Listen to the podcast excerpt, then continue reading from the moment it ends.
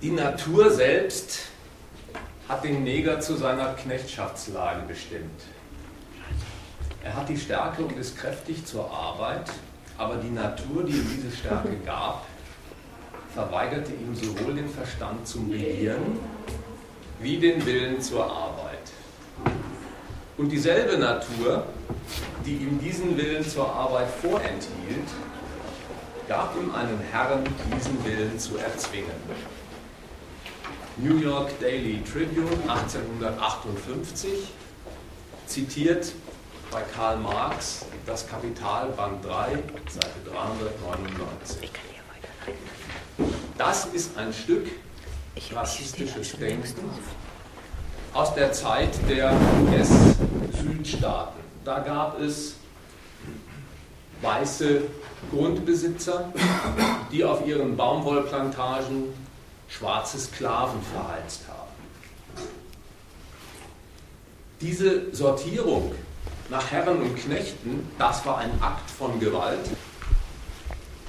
Aber gedeutet wurde dieser Akt von Gewalt im vorgetragenen Sinn. Nämlich, die Natur hat einen Neger zur Welt gebracht, so wird gesagt, der zwar Kraft hat, aber keinen Arbeitswillen und Verstand. Die Natur mag manches an einem Menschen hervorbringen, Muskel, Skelettapparat, auch innere Organe und eine Hirnmasse. Aber das Fehlende, das da angedeutet wird, der fehlende Wille zur Arbeit, etwas nicht Vorhandenes, kann man schlechterdings nicht als Produkt von Natur bezeichnen. Dieses Negativurteil, diese Leerstelle wird da produziert, damit der weiße Herr diese Leerstelle ausfüllt. Der hat nämlich durch Natur den Willen und die Kraft, dem Schwarzen das einzubläuen, was ihm von Natur aus fehlt. Er wird zur Arbeit gezwungen, sodass die Natur in diesem ganzen Bild doppelt vorstellig gemacht wird. Einerseits bringt sie ein, eine missratene Geburt auf die Welt, den Neger ohne Arbeitswillen. Und dann wird derselben Natur attestiert, dass sie auch noch so etwas wie Selbstkritik betreibt und ihr eigenes Naturprodukt korrigiert indem sie einen weißen Herrn hervorbringt, der dem Neger genau das aufzwingt, wonach es den Weißen gelüstet. Wäre die Natur so pfiffig, hätte sie ja ihre Korrektur am Neger vollziehen können. Aber nein, die muss am Weißen passieren, damit der durch die Natur in seiner Rolle bestätigt ist, die er durch Gewalt einnimmt. Eben seine schwarzen Sklaven auf den Plantagen zu verheizen, zu vernutzen. Das ist Rassismus. Rassismus, der, erste Bestimmung, durch eine politische Gewalt Menschen auseinandersortiert in zwei verschiedene Klassen. Da die weißen Grundbesitzer, dort die Sklaven, die ernährt werden dafür, den Reichtum der Plantagenbesitzer zu nähern. Eine Sortierung durch Gewalt zum Zwecke der Benutzung der Sortierten zu ihrem Schaden gegen ihren Willen. Und das, dritte Bestimmung, dargeboten, interpretiert als eine Entsprechung gegenüber der Natur derer, die da Kraftgewalt unterdrückt und ausgenutzt werden. Die Naturalisierung eines gewaltsam hergestellten Benutzungsverhältnisses. Das ist Rassismus. Das liegt nun schon einige Zeit zurück, 1858. Es gibt aber auch jüngere historische Beispiele, zum Beispiel die Republik Südafrika, in der es ja auch eine sogenannte Apartheid gab, Rassengesetze, die unterschieden haben nach weißen Eigentümern von Fabriken wie von Ländereien und schwarzen Lohnsklaven, die billig vernutzt werden sollten durften und durch eine Sortierung mittels der Hautfarbe, durch Rechengewalt fixiert, sich als diese lohnarbeitende Tagelöhnerklasse erhalten sollte. Da gab es Heiratsgesetze, die den Schwarzen verboten haben, sich mit Weißen zu vermischen. Da gab es Aufenthaltsgesetze, die bestimmt haben, wo sie überhaupt leben dürfen und wo nicht, ob sie überhaupt Zugang zur schulischen Bildung haben oder nicht und so fort. Und es gibt ein drittes Beispiel, das ich deswegen in Erinnerung rufe, weil der Rassismus auch ohne so scheinbar greifbare Naturmerkmale wie die Hautfarbe gut zu organisieren ist, wenn es einem Staat danach ist. Hitler und Nazi-Deutschland. Da gab es eine arische Herrenrasse, so wurde sie genannt, und der hat Hitler genau das als Natureigenschaft einbeschrieben, was dieser Staat von diesen Leuten wollte. Er hat den Arier so bestimmt, dass der für die Erhaltung der Art, seiner Art, der arischen eben, sich und sein Leben opfert im Kampf gegen alle anderen, die nicht arisch sind. Ja, Hitler wollte Deutschland wieder zu Macht und Größe führen, die Schmach von Versailles rächen und dafür hat er Kanonenfutter gebraucht. Leute, die als Soldaten nicht nur andere Leben vernichten, sondern ihres auch dafür dreingeben. Und dieses Verlangen, diesen Imperativ einer Gewalt an Leute, die dafür benutzt werden sollen, die hat er diesen Menschen als ihre quasi arische Gattungsart einbeschrieben. Und das Gegenstück dazu, die quasi alles zermürbende und zerstörende Rasse, die den Aufstieg Deutschlands sabotiert, das waren in Hitlers Vorstellung die Juden. Und auch dieser Staat hat für seine rassistische Sortierung, die ohne das äußerliche Merkmal von Hautfarbe oder ähnlichem auskommt, Rassengesetze formuliert. Gesetze, die offiziell im Staat zwischen solchen und anderen Staatsbürgern scheidet. Das sind jetzt drei Beispiele für Rassismus, bei denen es vielleicht leicht zu haben ist, Zustimmung zu ernten. Ja, das ist Rassismus, so war das. Vielleicht aber auch deswegen Zustimmung zu finden, weil diese Beispiele der Vergangenheit entstammen, die der Periode vor einem modernen demokratischen Rechtsstaat entstammen. Nur, und das ist meine These, die ich dem Folgenden vorwegstelle, auch in einem modernen Rechtsstaat, in einer Demokratie, in einer marktwirtschaftlich verfassten Gesellschaft ist Rassismus lebendig.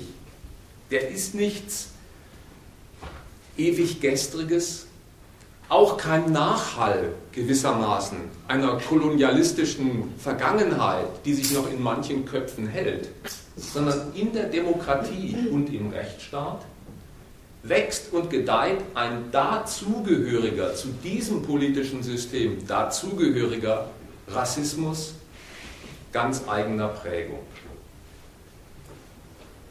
Rassismus gehört zu Rechtsstaat, Gleichbehandlung und Gleichberechtigung notwendig dazu. Das ist bis daher bloß eine Behauptung, das muss ich also erläutern. Will ich tun und gebe dafür zwei Beispiele. Der Rassismus der Konkurrenz ist das Erste. Der Rassismus der Volksnatur das Zweite. Also zum Rassismus der Konkurrenz. Ich weiß, dass meine Behauptung, dass es in der Welt der Gleichbehandlung Rassismus gibt und dass es notwendig dazugehört, auf Staunen, vielleicht auch Ablehnung stößt. Denn bei den meisten Menschen ist es so, dass sie Gleichbehandlung und Rassismus für unverträgliche Größen halten. Die meinen, das eine kann mit dem anderen überhaupt nichts zu schaffen haben. Was hatten Rassismus und moderne Marktwirtschaft und Demokratie mit Rassensortierung zu tun? Natürlich. eine Sortierung nach Rassen findet in unserer modernen Welt wirklich nicht statt. Auch Schwarze, auch Muslime dürfen bei uns in die Schule gehen, sie dürfen einen Arbeitsplatz annehmen. Und es ist zum Zweiten auch gar keine sortierende Instanz, eine staatliche Instanz in Sicht, die etwa per Gesetzesakt die Lebensweichen stellt und etwa sagen würde, die Kinder der Intelligenz, die Kinder der Elite, Professorenkinder, die werden von vornherein in eine universitäre Karriere eingetopft und die Kinder aus sozial schwachen Familien, Hartz-IV-Kinder, die müssen in die Hauptschule und ans Fließband. So etwas findet bei uns nicht statt. Eine Sortierung stellt sich aber gleichwohl ein. Eine Sortierung stellt sich ein. Alle bemühen sich gleichermaßen. Zunächst einmal um ihren Bildungserfolg. Alle gehen in die Schule, um etwas zu werden. Das Ergebnis? Es gibt eine Hierarchie, deren grobe Cluster oben und unten Gebildete und Ungebildete sind. Da sind nicht alle gleich schlau. Die, die dann auf den Arbeitsmarkt strömen, um das Geld für ihren Lebensunterhalt zu verdienen, tun im Prinzip auch alle dasselbe. Die bemühen sich in dieser Konkurrenz um einen Gelderwerb, mit dem sie über die Runden kommen oder auch gut leben können. Und das Ergebnis ist auch hier unübersehbar. Eine Hierarchie von arm und reich, von Masse und Elite. Das ist kein Betriebsunfall, sondern das ist das Werk gleicher Rechte und einer Gleichbehandlung durch den Staat als Prämisse allen Konkurrierens in der Schule wie am Arbeitsmarkt. Denkt an die Schule. Gleichbehandlung in der Schule. Das ist ein Verhängnis für Menschen, die lernen wollen. Das heißt nämlich gleiches Pensum in gleicher Zeit. Das ist ja mit Händen zu greifen, dass dann Unterschiede zutage treten müssen. Die, die mit den besseren Voraussetzungen antreten, weil sie von zu Hause aus schon Vorwissen mitbringen. Die, die dieses oder jenes schneller auffassen als ihre Kolleginnen, die sind im Vorteil wenn in derselben Zeit dasselbe Pensum abgewickelt werden muss, die anderen im Nachteil.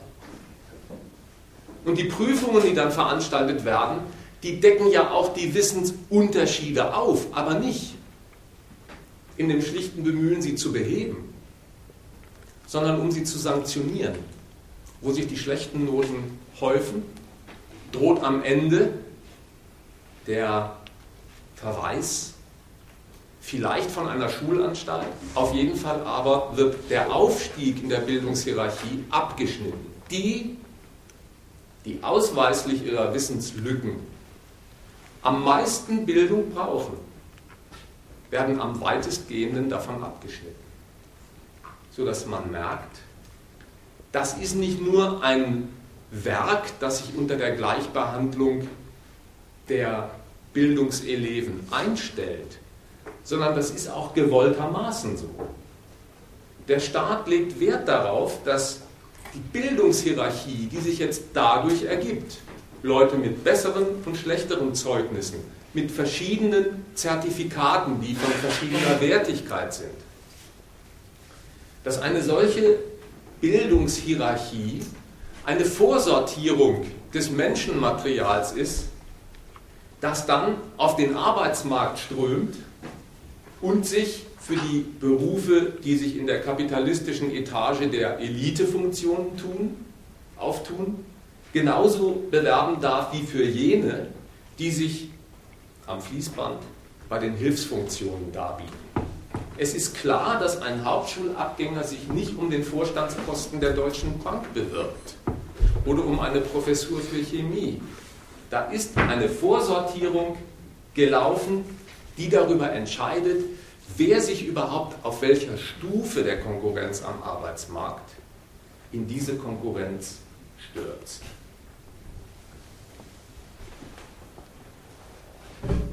Das Erwerbsleben selber unterliegt grundsätzlich ebenfalls einer Gleichbehandlung.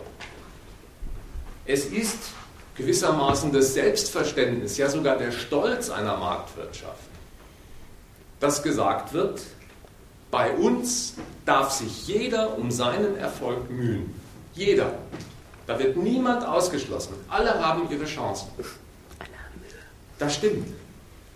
Aber es muss sich auch jeder für sich um diesen Erfolg mühen, weil es so etwas wie eine vernünftig geplante Kooperation der Gesellschaftsmitglieder, die zusammenwirken, um die Erträge ihrer Arbeit dann zu teilen und zu leben und zu genießen, weil es so etwas nicht gibt. Das ist organisiert als Konkurrenzkampf jeder gegen jeden. Man buhlt um Arbeitsplätze. In diesem Wettbewerb, jeder kümmert sich um sich, und zwar mit den Mitteln, die er hat oder nicht hat, ist eine entscheidende Vorgabe das Eigentum, das jemand hat oder eben nicht hat. Wer am Wochenende im Anzeigenteil nachblättert, wer wohl welche Stelle anzubieten hat, der gehört zu der dickeren Hälfte der Gesellschaft, die über Mittel nicht verfügt, mit denen man sich sein eigenes Leben einrichten könnte. Die sind zwar arbeitswillig, aber außerstande zu arbeiten. Die können nur dann arbeiten, wenn sie einen Fabrikbesitzer finden, der sich durch ihre Arbeit bereichern will. Und dafür zahlt er ihnen dann einen Lohn. Es gibt also neben denen, die ohne Eigentum dastehen und deswegen auf die Anwendung bei anderen angewiesen sind, eben auch diese anderen, die über ein solches Eigentum verfügen. Und deswegen ihr Eigentum durch fremde Arbeit vermehren lassen. Diese Scheidung, die sich dann im Ergebnis als ein Oben und Unten, als die Reichen und die Armen zeigt, das ist das Ergebnis der Gleichbehandlung aller vor dem Maßstab Geld und Eigentum. Wer was hat, schlägt sich damit in die Schanze. Wer nichts hat, muss sich für die anderen hergeben, um deren Reichtum zu mehren. Denn der Staat schützt das Eigentum. Zuteilen tut er keines. Der Staat organisiert seine Gesellschaft, die Bildungsabteilung genauso wie das Erwerbsleben, nach diesen Prinzipien, weil er das zweckmäßig findet, nicht weil er bösartig ist. Er findet das zweckmäßig und zwar für den Zweck, auf den in unserer Gesellschaftsordnung alles ankommt, das kapitalistische Wachstum. Wachstum, dass alle Unternehmen ständig aus Geld mehr Geld machen. Das ist das Lebenselixier, der Inhalt unseres Wirtschaftens und der Staat lebt davon, indem er sich an den Erträgen bedient. Und die Bildungsanstalten, mit denen ich begonnen habe, die liefern ein nach Qualität und Quantität vorsortiertes Menschenmaterial, an dem der betriebliche Bedarf der verschiedenen Unternehmen auf den verschiedenen Hierarchiestufen sich bedienen soll. Und was dafür taugt, das soll sich in der Konkurrenz, durch die Konkurrenz, erst in der Schule, später dann am Arbeitsmarkt, herausstellen. Anders gesagt, eine Sortierung vor aller Konkurrenz nach Körpergröße, nach IQ, nach Herkunft, nach Nasenlänge, nach was auch immer, Hautfarbe. Eine Sortierung vor aller Konkurrenz hält unser Rechtsstaat für unpassend. Die geschäftliche Tauglichkeit eines Menschen entscheidet sich ja auch wirklich nicht, weder in der Fabrik noch im Büro noch im Vorstand, an Hautfarbe, Ethnie oder Religion. Der will die Tüchtigen, die Leistungsträger. Was dafür taugt, das soll in die Funktionen eingesetzt werden und die genannten Gesichtspunkte, Hautfarbe, Religion oder ethnische Herkunft, sind dafür gleichgültig. Insofern liegt mit dieser Art der Gleichberechtigung und Gleichbehandlung ein Kunstgriff vor, der wäre er am Reißbrett erfunden worden, zynisch zu nennen wäre, infam. Denn der Staat selbst tritt gar nicht als eine auslesende Instanz auf. Was er tut, ist, die Bedingungen zu diktieren, die aber wohl, unter denen sich die Menschen erst um Bildung und dann um Gelderwerb bemühen müssen. Und diese Bedingungen, die er da diktiert, Gleichbehandlung, erst in dem Sinn, gleiches Pensum in gleicher Zeit, dann wirtschaftlich betrachtet in dem Sinn, kümmert euch um den Gelderwerb und das Eigentum mit dem, was ihr habt. Diese Bedingungen, die sorgt dafür, dass die Menschen gar nicht anders können, als sich auseinander zu sortieren. Sodass tatsächlich Konkurrenz im Bildungssektor wie im Wirtschaftsleben zur Auslese gerät, und zwar durch die Tat der Ausgelesenen. Das läuft in unserer Gesellschaft ab. Und nicht nur das, das wird einer rassistischen Deutung unterzogen. Dieses Vorgehen wie das Resultat wird rassistisch gedeutet. Man sagt nämlich und lernt so etwas, auch in der Schule, später elaboriert an den Universitäten, dass alles, was man an Bildungsunterschieden, was man an Konkurrenzresultaten in der Wirtschaft entdeckt, das alles folgt aus der Menschennatur und entspricht ihr vollends. Und dafür gibt es zwei auch noch einander widersprechende Dogmen. Das erste Dogma sagt, die Menschen sind alle gleich. Also haben sie gleiche Rechte. Also muss man sie gleich behandeln.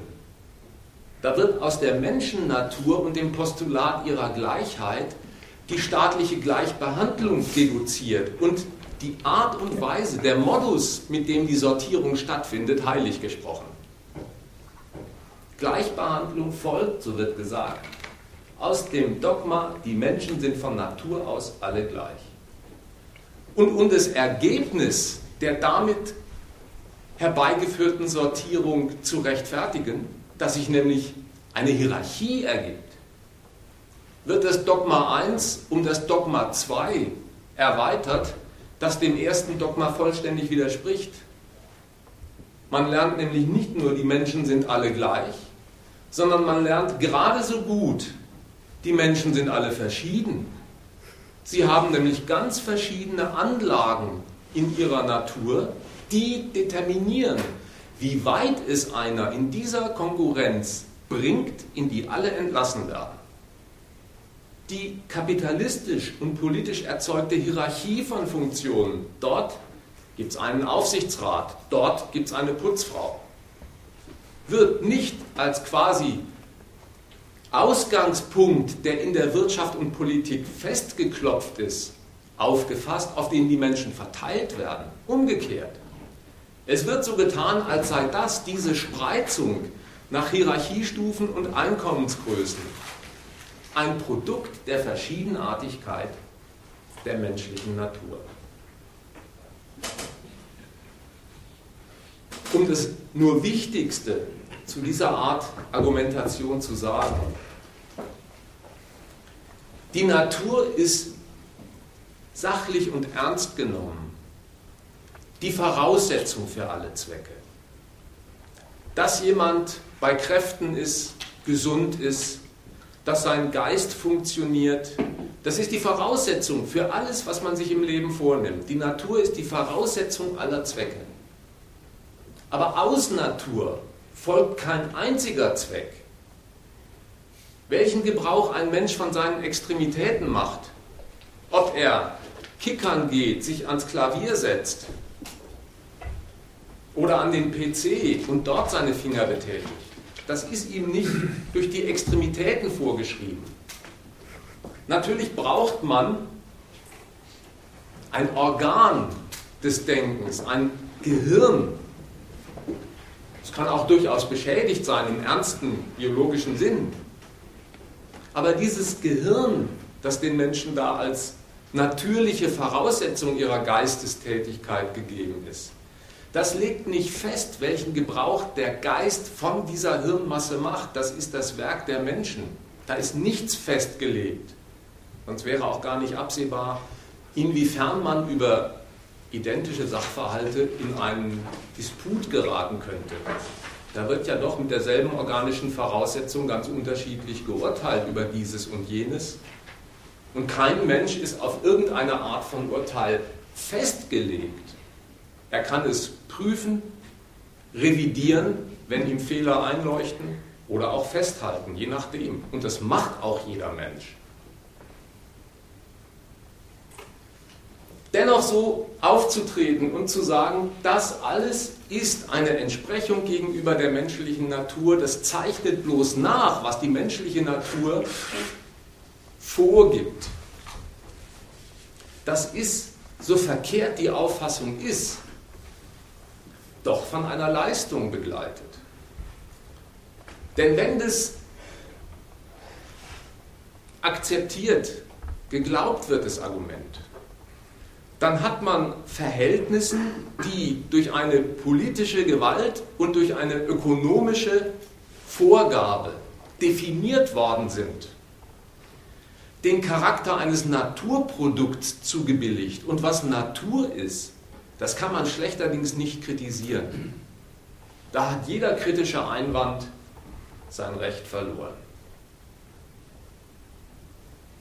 Das ist ein Rassismus, der mit der Menschennatur in der genannten widersprüchlichen Weise operiert, der ein genuines Produkt dieser Gesellschaft der Gleichberechtigung, der Gleichbehandlung eben des Rechtsstaats ist und der in dieser Gesellschaft überhaupt nicht als so etwas gilt.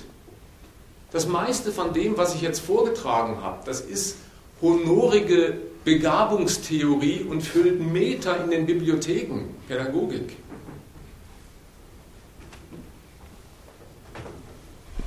Ein Rassismus ist es gleichwohl. Zum Zweiten, der Rassismus der Volksnatur.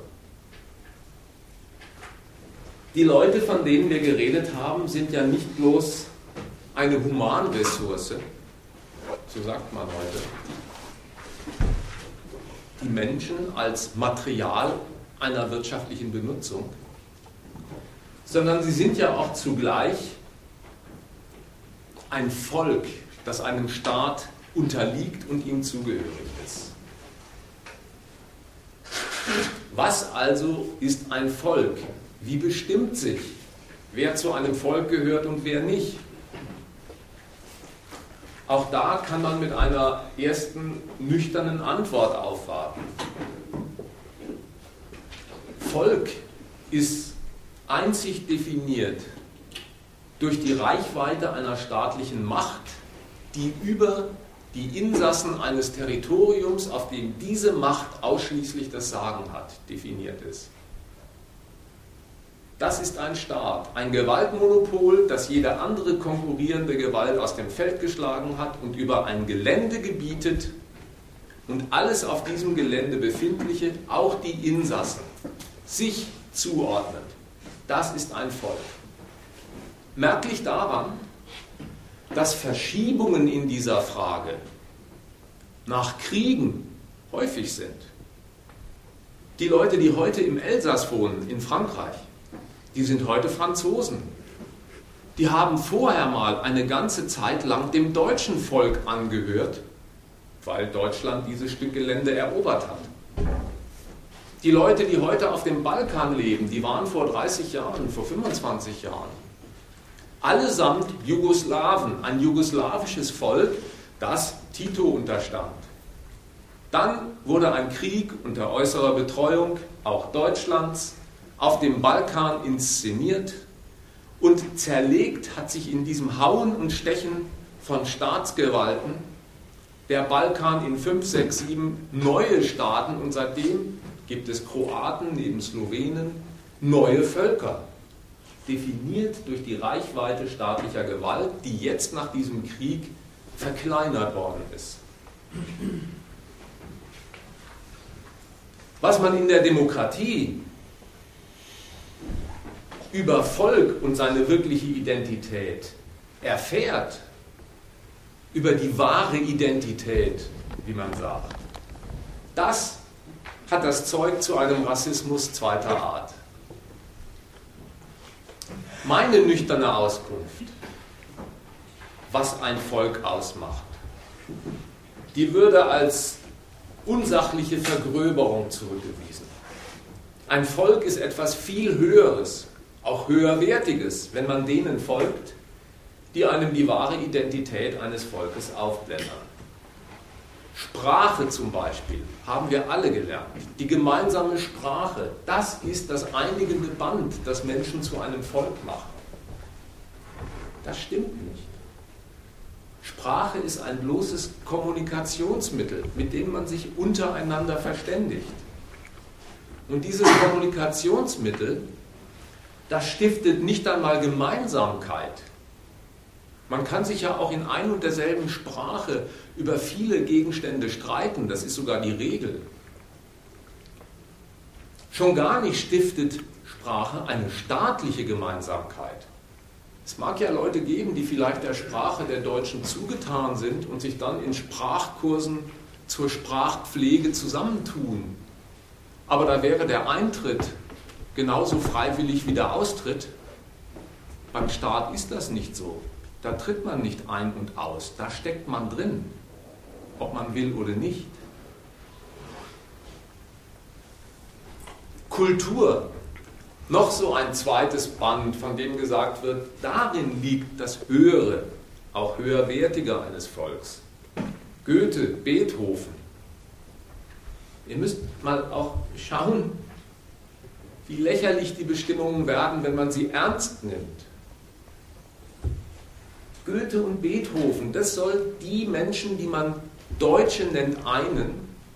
Ich kenne viele, die diese beiden gar nicht mögen.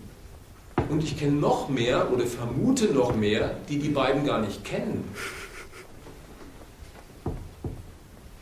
Hitler hat ein drittes Bild geprägt, an dem das, was in den ersten beiden Bestimmungen jetzt aufscheint, deutlich zutage tritt. Der hat gesagt, Deutsch sind die, die vom selben Blut sind das Ariatum in den Adern haben. Was ist das für ein Gedanke? Der meint, man solle sich das staatliche Kollektiv, das Kraft-Gewalt zusammengeschweißte Volk, denken wie eine quasi überdehnte Blutsverwandtschaft, wie sie in Wirklichkeit in der Keimzelle in der Familie vorliegt. Da ist ein Nachkomme vom Blut der beiden Eltern. Und er möchte nun, Hitler, dass sich das gesamte Staatsvolk so versteht und so betrachtet wird, als sei es eine Überdehnung dieser Blutsverwandtschaft, die es in der Familie gibt, weil er denkt, das ist sowas wie eine unzerstörbare Einheit, die über allen Zerwürfnissen steht. Das stimmt zwar schon in der Familie nicht. Weihnachten ist wieder so ein Härtetest dass gemeinsames Blut für Eintracht steht. Aber es ist der Anspruch, der damit transportiert wird. Die Vorstellung, was uns eint, ist das Blut, ist, wenn man mal die lächerliche Seite int anstellt, dem ernsten Anspruch nach das zu sagen, die Einigkeit steht über dem Willen, ist dem Willen entzogen, ist etwas für den Menschen nicht Verfügbares, sondern über ihn verfügt und zwar qua Natur, durch sein Blut. Da kommt man nicht raus. Da kommt man auch nicht gegen an. Das ist man. Das Bild mit dem Blut, das ist heute verpönt. Das war Hitler. Aber der Gedanke, der damit transportiert wird, ist überhaupt nicht verpönt. Dem alten Bundespräsidenten Herzog verdanken wir nämlich noch das Wort von der Schicksalsgemeinschaft der Deutschen. Das ist der Logik nach nichts anderes, als zu sagen, was die Menschen zu einem deutschen Volk macht, ist durch eine ihnen entzogene höhere Kraft, Schicksal eben, bestimmt, steht höher als ihr Wille, ist für den Willen nicht verfügbar. Das ist überhaupt die Quintessenz all dessen, was man als die höhere Identität, die wahre Identität des Volkes angeboten bekommt. Man soll denken, das Volk ist so etwas wie eine vorstaatliche, quasi natürliche Einheit, die im Staat erst ihren wahren und würdigen Ausdruck findet. Aber die Vorstellung ist rassistisch in dem Sinn, dass das, was überhaupt erst durch das Werk des Staates zustande gebracht wird, qua Gewalt über einen Menschenhaufen zu gebieten und ihn zu seinem Volk zu definieren, um ihn zu benutzen, einer Geschäftsordnung zu unterwerfen. Dass dieser Zugriff qua Gewalt auf einen Menschenhaufen, der dann das Volk ist, dargestellt wird wie eine schon immer im Volk vorliegende Natureigenschaft, der der Staat bloß entspricht, indem er sagt, ich sammle nur ein und betreue und hege, was es bereits unabhängig von mir als Naturbestimmung gibt. So zu denken, die Volksnatur so rassistisch aufzufassen, das hat eine ausgrenzende Seite, denn klar ist damit, wenn das Volk durch eine ihm eigentümliche Natur zu seiner Zusammengehörigkeit bestimmt ist, dann gehören alle die, die Fremde sind, nicht dazu. Die sind von einer anderen Natur, die gehören einem anderen Staat, haben darin ihren Artenpfleger, sind aber grundsätzlich mit der hiesigen Volksnatur nicht kompatibel, sind und bleiben Fremdkörper im Volkskörper. Und es hat eine innere, eingrenzende Seite. Volksgenossen, die so über sich und ihren Sprengel denken, die haben über alle Gegensätze, die es täglich gibt, zwischen Arbeitnehmern und Arbeitgebern, zwischen Mietern und Vermietern. Die Volkszusammengehörigkeit, deutsch zu sein, an die oberste Stelle gerückt. Das halten sie für das einigende Band, das sie wirklich auszeichnet, egal wie groß die Zerwürfnisse im täglichen Existenzkampf, wie er manchmal heißt, wirklich sind. Ein Bekenntnis zu einer solchen Identität, wir sind zusammen und wir gehören zusammen, schließt auch ein Bekenntnis zum Staat ein, von dem man ja sagt, der ist der Artenpfleger, der betreut dieses Kollektiv, hat gar keinen anderen Daseinszweck. So etwas ist in einem Rechtsstaat nicht nur beliebt, das wird gefördert. Denn so etwas erfüllt den Tatbestand, dass es die Menschen nicht bloß bei einer puren Parteinahme für den Staat belassen sondern dass Parteilichkeit so etwas wird wie eine zweite Eigenschaft, eine zweite Natur, mit der sie gesegnet sind. Patriotismus. Das ist ein wichtiger Unterschied, auf den Wert gelegt wird. Denn Parteinahme, das schließt ja noch der Möglichkeit nach ein, dass Menschen eine Rechnung in Sachen Vor- und Nachteil anstellen, sich also prüfend zu ihrem Staat und Volk stellen. Aber prüfen heißt auch immer zunächst eine Distanz aufzumachen und sein Ja-Wort vom Ergebnis der Prüfung abhängig zu machen. Darin liegt der Möglichkeit nach auch die Entzweiung.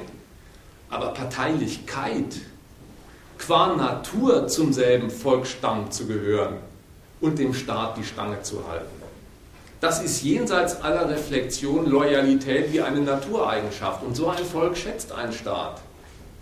Denn so ein Volk geht mit seinem Staat durch dick und dünn.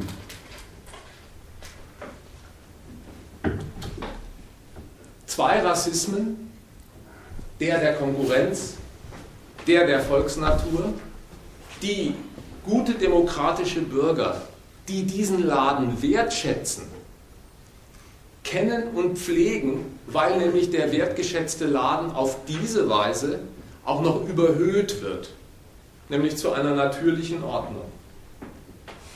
Diesem Denken wohnt der Umschlag in Fahndung und Gewalt inne. Denn wer so denkt, die ganze wirtschaftliche Geschäftsordnung, auch die Hierarchie, die es dort gibt, ist so etwas wie ein Ergebnis einer Menschennatur.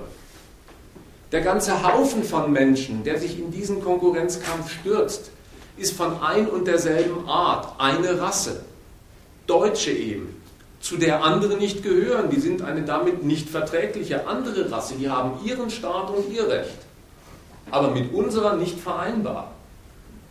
Jemand, der so denkt, hat sich das gesamte wirtschaftliche wie politische Leben, auch den Unterschied zwischen In- und Ausland, als eine natürliche und insofern harmonische Ordnung zurechtgelegt, in der alles an seinem natürlichen Platz ist und zu ihm hinkommt. Wo jetzt Schädigungen auftreten, ob Arbeitslosigkeit oder Wohnungsnot oder was auch immer, wird ein Rassist ganz schnell fündig.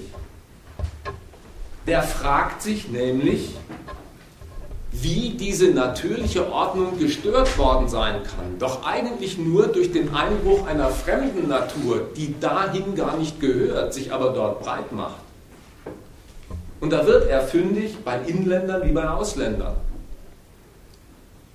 Die Antirassisten, über die noch zu reden sein wird, berichten auf ihren Seiten, dass auch Obdachlose Opfer von Übergriffen werden, die rassistisch gegen solche Leute agitieren. Nutzloses Parasitenpack. Ja, wie kommt jemand auf sowas? Ja, die Obdachlosen sind ein Ergebnis der ganzen Gleichbehandlung und Konkurrenz, die es eben an sich hat. Dass Sieger nur werden kann, der andere zu Verlierern macht.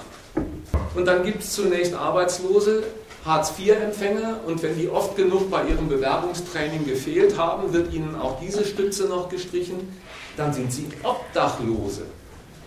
Das ist das Ende einer in der Konkurrenzgesellschaft präformierten, vorgesehenen Karriere nach unten, wo die Verlierer aussortiert werden. Aber ein rassistisch denkender Mensch hält das für die Folge einer minder bemittelten Anlage. Ja, wenn man sich die ganze Hierarchie denkt, als Ergebnis von Qualitätsstufen bei den natürlichen Talenten, dann sind die Verlierer eben Verlierer, weil sie nichts haben, was sie zum Erfolg qualifiziert. Der Status des Unnützen, in den sie versetzt werden durch den Kapitalismus, den legt man diesen Menschen als ihre Eigenschaft zur Last und sagt, der ist auch ein Unnützer. Und wenn er dennoch lebt, obwohl er nichts beiträgt zum gesellschaftlichen Gesamtprodukt, dann muss er anderen auf der Tasche liegen und parasitieren. Und fertig ist der Sozialschmarotzer. Fremde, Ausländer, ob schwarz oder nicht, stehlen unsere Arbeitsplätze und Wohnraum, obwohl man die gar nicht stehlen kann. Und wenn man näher hinhört, fällt das Wort von der Überfremdung, die endgültig das Maß voll macht. Und das ist eine Kategorie, die sehr geständig ist. Denn wer Überfremdung zum Schaden erklärt, der sagt, er hat gar nicht mehr einen bestimmten, bestimmten Schaden im Auge, den Fremde machen. Der hält das Fremdsein für den Schaden, sodass der immer größer wird, der Schaden, je mehr Fremde da sind auch eine Konsequenz daraus, dass man die bloß durch den Staat zugeschriebene Eigenschaft du bist Angehöriger meines Volkes und das ist ein Angehöriger eines anderen Volkes. So sehr zur Natureigenschaft dieser auseinanderdividierten Völkerschaften gemacht hat, dass man die Unverträglichkeit beider ernst nimmt und sagt, wenn hier ein Schaden eingetreten ist in unserem Land, ob Arbeitslosigkeit oder Wohnungsnot, dann geht der auf das Konto von Fremden, die diesen Schaden verursachen durch ihre andere Natur. Und also legt ein Rassist selber Hand an, wenn der Staat die Reinhaltung des Volkskörpers schuldig bleibt und wenn man die Natur als das eigentliche Übel dingfest gemacht hat, dann verbietet sich ja jede Kritik, da bleibt nur noch Vertreibung oder Ausmerzung.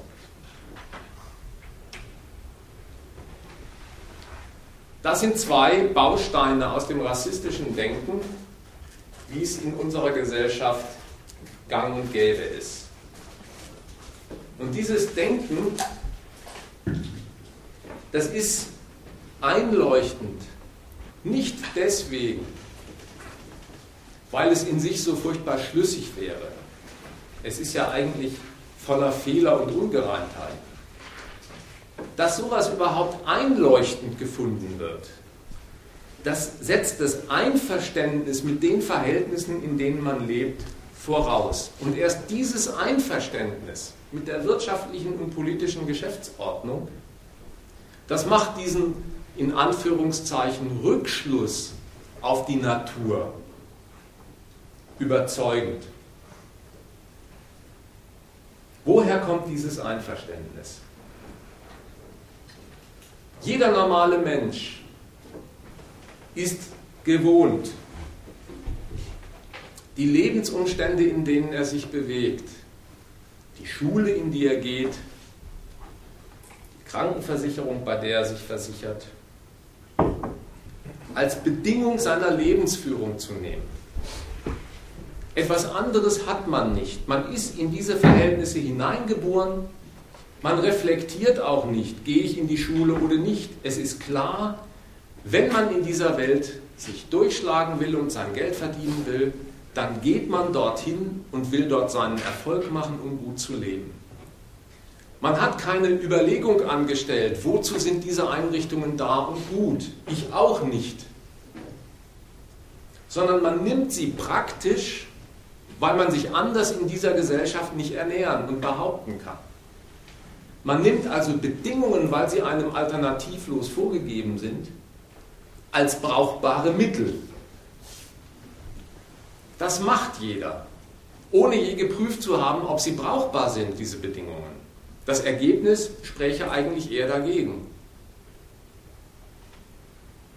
Die Art und Weise, wie man sich in diesen Lebensumständen bewegt, die ist bis in die kleinste Nische durch Rechte geregelt. Die Schule ist nicht nur ein Angebot und ein Recht, sondern auch eine Pflicht. Wie es in Ehe und Familie zugeht, ist durch Rechte definiert. Dass man überhaupt hier wohnen darf, in diesem Land, ohne einen Aufenthaltstitel, ist durch Rechte geregelt. Die sehen für Ausländer anders aus. Dass ich mich überhaupt um meinen Erfolg Mühe in dieser Gesellschaft ist auch ein Recht, das sogar ein Grundrecht ist. Das Recht auf freie Entfaltung der Persönlichkeit. Ich darf mich um mein Auskommen bemühen, muss es aber auch. Daran, dass alles Bemühen der Menschen unter diesen Lebensumständen ihren Erfolg zu suchen, in allen Lebenssphären durch staatliche Rechte geregelt ist daran entdeckt ein Mensch, dann sind die Rechte Berechtigungen. Dann ist der Dienst, den der Staat damit erzwingt, nämlich alle auf diese Geschäftsordnung festzulegen, aus meiner Warte betrachtet eigentlich ein Dienst, den er erweist. Ich darf in die Schule, ich darf mich um einen Job kümmern, ich darf hier wohnen. Wenn das so ist, wenn so gedacht wird, dass die ganze durch Gewalt eingerichtete Rechtsordnung mir als Angebot, weil Berechtigung erscheint, die für mich etwas Gutes ist, dann kriegt der Staat, der das macht, für dieses Denken so etwas wie ein Alleinstellungsmerkmal. Der Mensch denkt sich, dieser Staat ist es, der mich berechtigt. Der deutsche Staat. Andere Staaten tun das nicht. Die schreiben mir diese Rechte nicht zu. Der deutsche Staat berechtigt mich. Und daran erkenne ich, dass das meiner ist, dass der für mich gut ist. Und warum macht es ein Staat? So etwas wie den Eigennutz einer Macht, die durch die Rechte eine Volksmasse für sich nützlich macht, sowas kennt ein Bürger nicht. Warum macht er es dann? Der Bürger denkt, wenn der Staat mich berechtigt, mich und meine Volksgenossen, dann muss der Staat sich offenbar in einer Fürsorgepflicht sehen gegenüber seinem Volk. Beweis, ja, andere Volksgenossen aus anderen Breiten berechtigt er nicht. Schon sichtbar beim Ausländer. Ein Ausländer darf nicht mal über die Grenze kommen, ohne dass er eine extra Erlaubnis bekommt. Der darf hier gar nicht einfach wohnen. Sodass ein deutscher Volksgenosse sich sagt, dann ist es ja ein Privileg, Deutscher zu sein.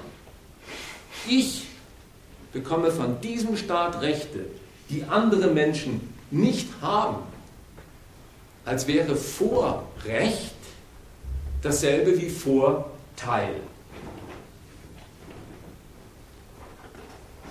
Auf diese Weise bringen es ganz normale staatsbürgerliche Gedankengänge fertig, sich mit ihrer rechtsetzenden Gewalt zusammenzuschließen, die als ihr Mittel zu betrachten und die Lebensumstände, in denen sie sich bewegen, als ihr Lebensmittel wertzuschätzen. Und der Rassismus, den es in dieser Gesellschaft gibt, den ich skizziert habe, der ist der i-Tupfen auf diese Fehler und knüpft an diese Fehler an. Und zwar so, wenn der Staat nach diesem von mir skizzierten staatsbürgerlichen Denken nur als Dienst am Volk auf die Welt kommt, dann muss es das, woran der Staat seinen Dienst versieht, vor ihm geben. Wenn der Staat bloß Diener seines Volkes ist, der alles einrichtet für sein Volk, dann muss es dieses Volk vorher schon geben, damit sein Diener an ihm wirken kann. Wie kommt denn dieses Volk vor allem Staat zustande? Interesse als gemeinsame Klammer scheidet aus. Interessen sind im Kapitalismus gegensätzlicher Natur und immer des Egoismus verdächtig. Das stiftet nicht Einheit, die man im Volke will und wünscht, sondern Zerwürfnis. Die banale Wahrheit zu sagen, das ist Kraft Gewalt zu einem Volk zusammengeschweißt, scheidet auch aus. Das klingt nicht nur schlecht, sondern es passt ja auch nicht zu der verkehrten Logik, dass das Volk vor der staatlichen Gewalt da sein muss. Wenn es also weder das Interesse ist, das die Leute zum Volk macht, noch die staatliche Gewalt, dann bleibt für das einig Volk vor allem Staat die Natur. Dann muss dieser Haufen, den man Volk nennt, vorher als quasi Naturprodukt in der Pampa gestanden haben. Die Natur wird zu einer vorpolitischen Klammer, die die wahre Identität des Volkes ausmacht. Und damit die Konstruktion dieser vor dem Staat existierenden Volksnatur sich nicht verhaut, wird dieser Natur all das als, als Merkmal injiziert, was der Staat dem Volk hinterher erst aufgedrückt hat. Dass man sagt, die gemeinsame Sprache ist es, was die eint. Ja, ja, wenn ein Staat lang genug dieselbe Mannschaft beherrscht, setzt er eine Ansprache durch. Dass man sagt, die Kultur ist es, die die Deutschen zum Volk eint. Ja, ja. Wenn man die lang genug nach der Pfeife der Deutschen Republik tanzen lässt, dann singen sie auch alle dieselben Lieder. Dann sind Sprache, Kultur und am Ende Geschichte die Merkmale, die man in die Volksnatur reintut, sodass diese Natur genau zu dem Staat passt,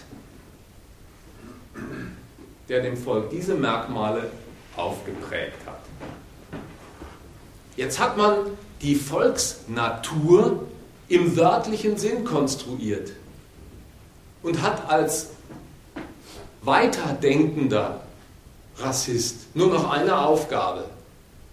Wie kann es sein, dass dieselbe Natur innerhalb einer Gesellschaftsordnung und eines Staates in lauter hierarchische Stufen zerfällt, in ein Oben und Unten? Dafür werden die natürlichen Anlageunterschieden innerhalb derselben Art bemüht, um diese hierarchischen Sprünge als Naturprodukt glaubhaft zu machen. Will also sagen, der Rassismus, mit dem wir es heute zu tun haben, ist eine Fortsetzung, eine Konsequenz des normalen staatsbürgerlichen Denkens. Nicht jeder muss sie ziehen und nicht jeder zieht diese Karte jeden Tag. Aber es ist die Konsequenz aus diesem Denken und der Endpunkt dieses Denkens. Dass ich, und damit bin ich beim zweiten Thema, Antirassisten oder Leute, die sich als solche verstehen, an Rassismus und Gewalt stören, das kann ich gut nachvollziehen.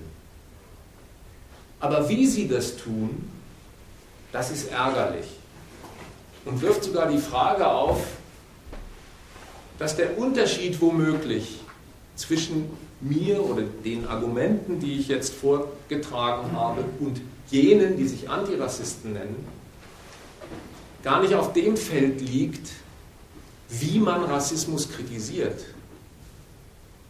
sondern dass der Unterschied womöglich schon früher anfängt, nämlich bei der Frage, was überhaupt Rassismus ist.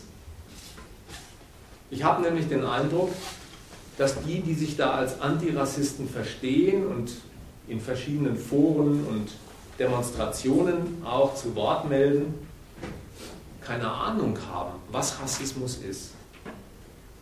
Eine Plattform von Antirassisten sagt, Ziele sind Freiheit und Gleichberechtigung aller Menschen und das Verhindern jeder Diskriminierung. Mit Diskriminierung meinen sie jede Abweichung vom anerkannten Maßstab der Gleichbehandlung.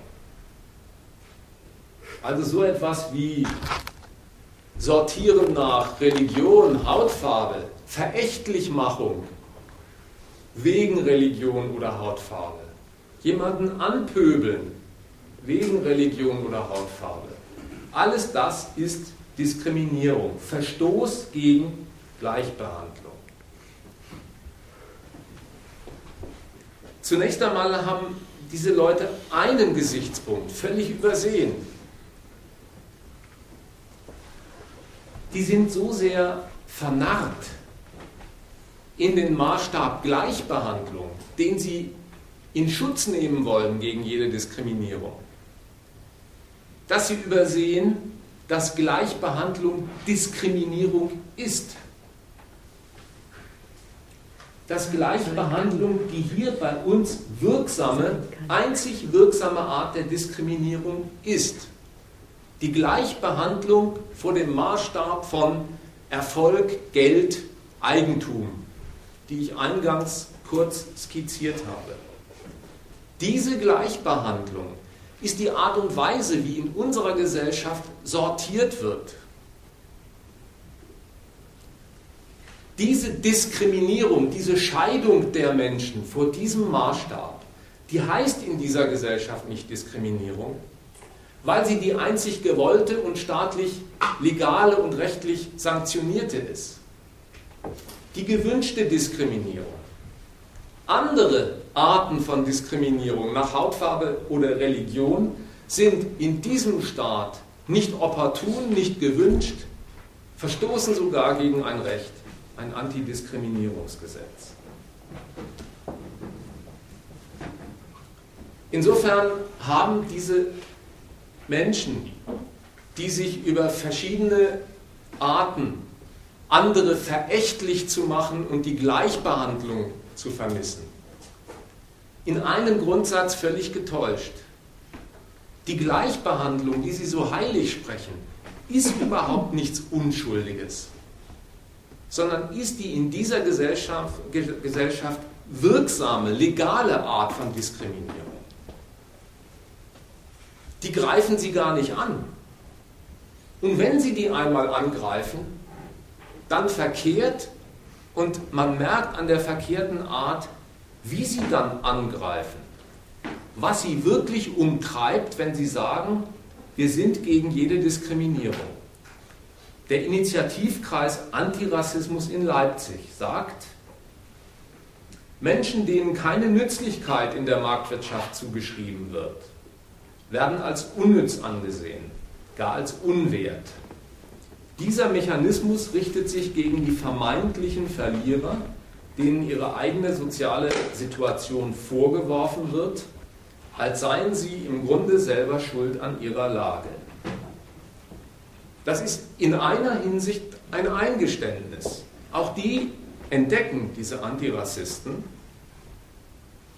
in der marktwirtschaftlichen Erwerbswelt, wo alle das Gleiche anstreben, Gelderwerb, alle den gleichen Prämissen unterworfen werden, da gibt es Sieger und Verlierer. Der Obdachlose, von dem da die Rede ist, der Unnütze, der Verlierer, das ist einer, den Sie zitieren. Die gibt es, weil Sieger nur wird, wer andere zu Verlierern macht. Was ist jetzt schlimm?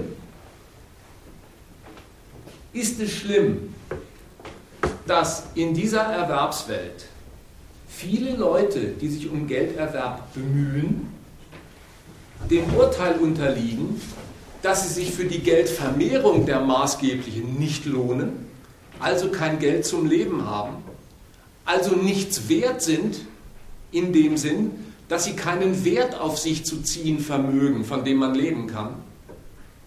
Ist das das Schlimme, dieser materielle Schaden?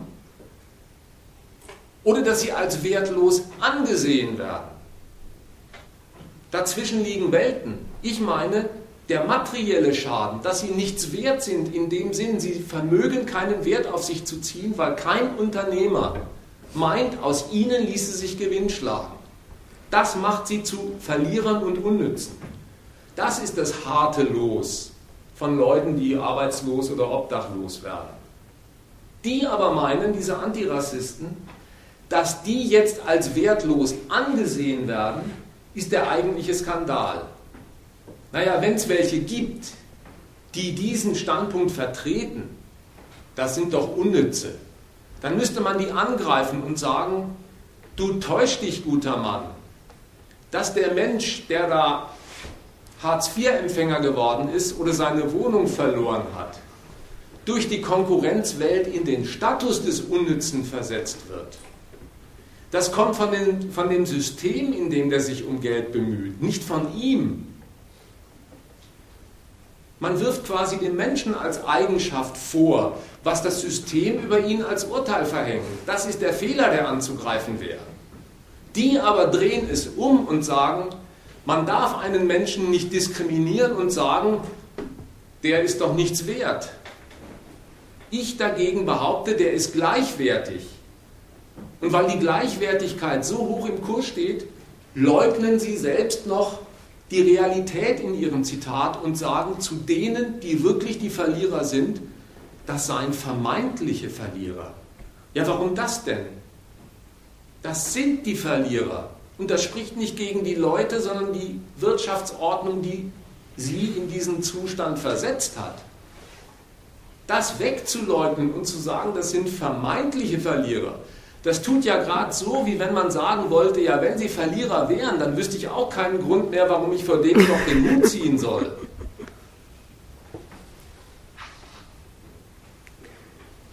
So aber wird gedacht, die Anerkennung aller gegen jede Art von diskriminierender Verachtung, das ist das eigentliche Ziel, das die vor Augen haben. Wobei die quasi Missachtung der Anerkennung bei ihnen Rassismus heißt, auch da, wo es mit Rassismus überhaupt nichts zu tun hat. Diese Anerkennung aller ist erstens ein schäbiger Standpunkt.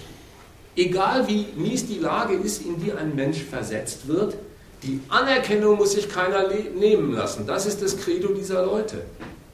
Als wäre die ideelle Achtung vor einem, dass man den Hut zieht, für sein Leben wichtiger, als dass er was zu beißen hat, als der materielle Lohn. Davon wird kein Mensch satt. Aber weil sie diesen Gesichtspunkt als den leitenden auffassen, es geht um Anerkennung, wo immer irgendeine Form von diskriminierender Verachtung laut wird, Vorsicht, Respektsverweigerung ist ein Übel. Deswegen werden diese Menschen zu Fahndern, die, wenn man mit ihnen zu tun kriegt, auch sehr heftig werden. Die sind unterwegs und taxieren unaufhörlich das Benehmen und vor allen Dingen die Sprache anderer Menschen, um schon im Vorfeld auszuloten, wo deutet sich irgendeine Art von Respektsverweigerung an oder schlechtes Benehmen, das man als rassistisch aus dem Verkehr ziehen muss. Hätte ich zum Beispiel den Neger, der aus dem Zitat der New York Daily Tribune stammt, nicht im Rahmen eines Zitates als Wort benutzt, hätte ich ein rassistisches Verbrechen begangen in den Augen dieser Menschen. Obwohl der Duden einfach nur übersetzt Niger lateinisch für schwarz.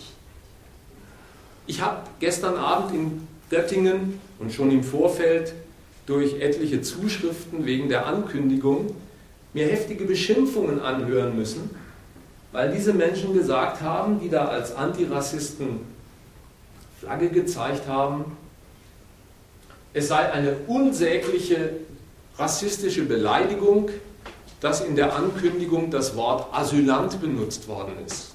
Da stand in der Einleitung der Ankündigung, das ist in einer modernen Demokratie an der Tagesordnung, dass Farbige und Asylanten äh, erschlagen werden. Asylant, das gilt in diesen Kreisen als eine rassistische Erniedrigung von Menschen, die Mord und Totschlag Tür und Tor öffnet. Ist jetzt keine Übertreibung von mir. Googelt mal im Internet, was da mittlerweile so an Theorien von Noah So und anderen aus dieser äh, Ecke unterwegs ist. Warum ist es so? Was haben Sie dafür vorzutragen?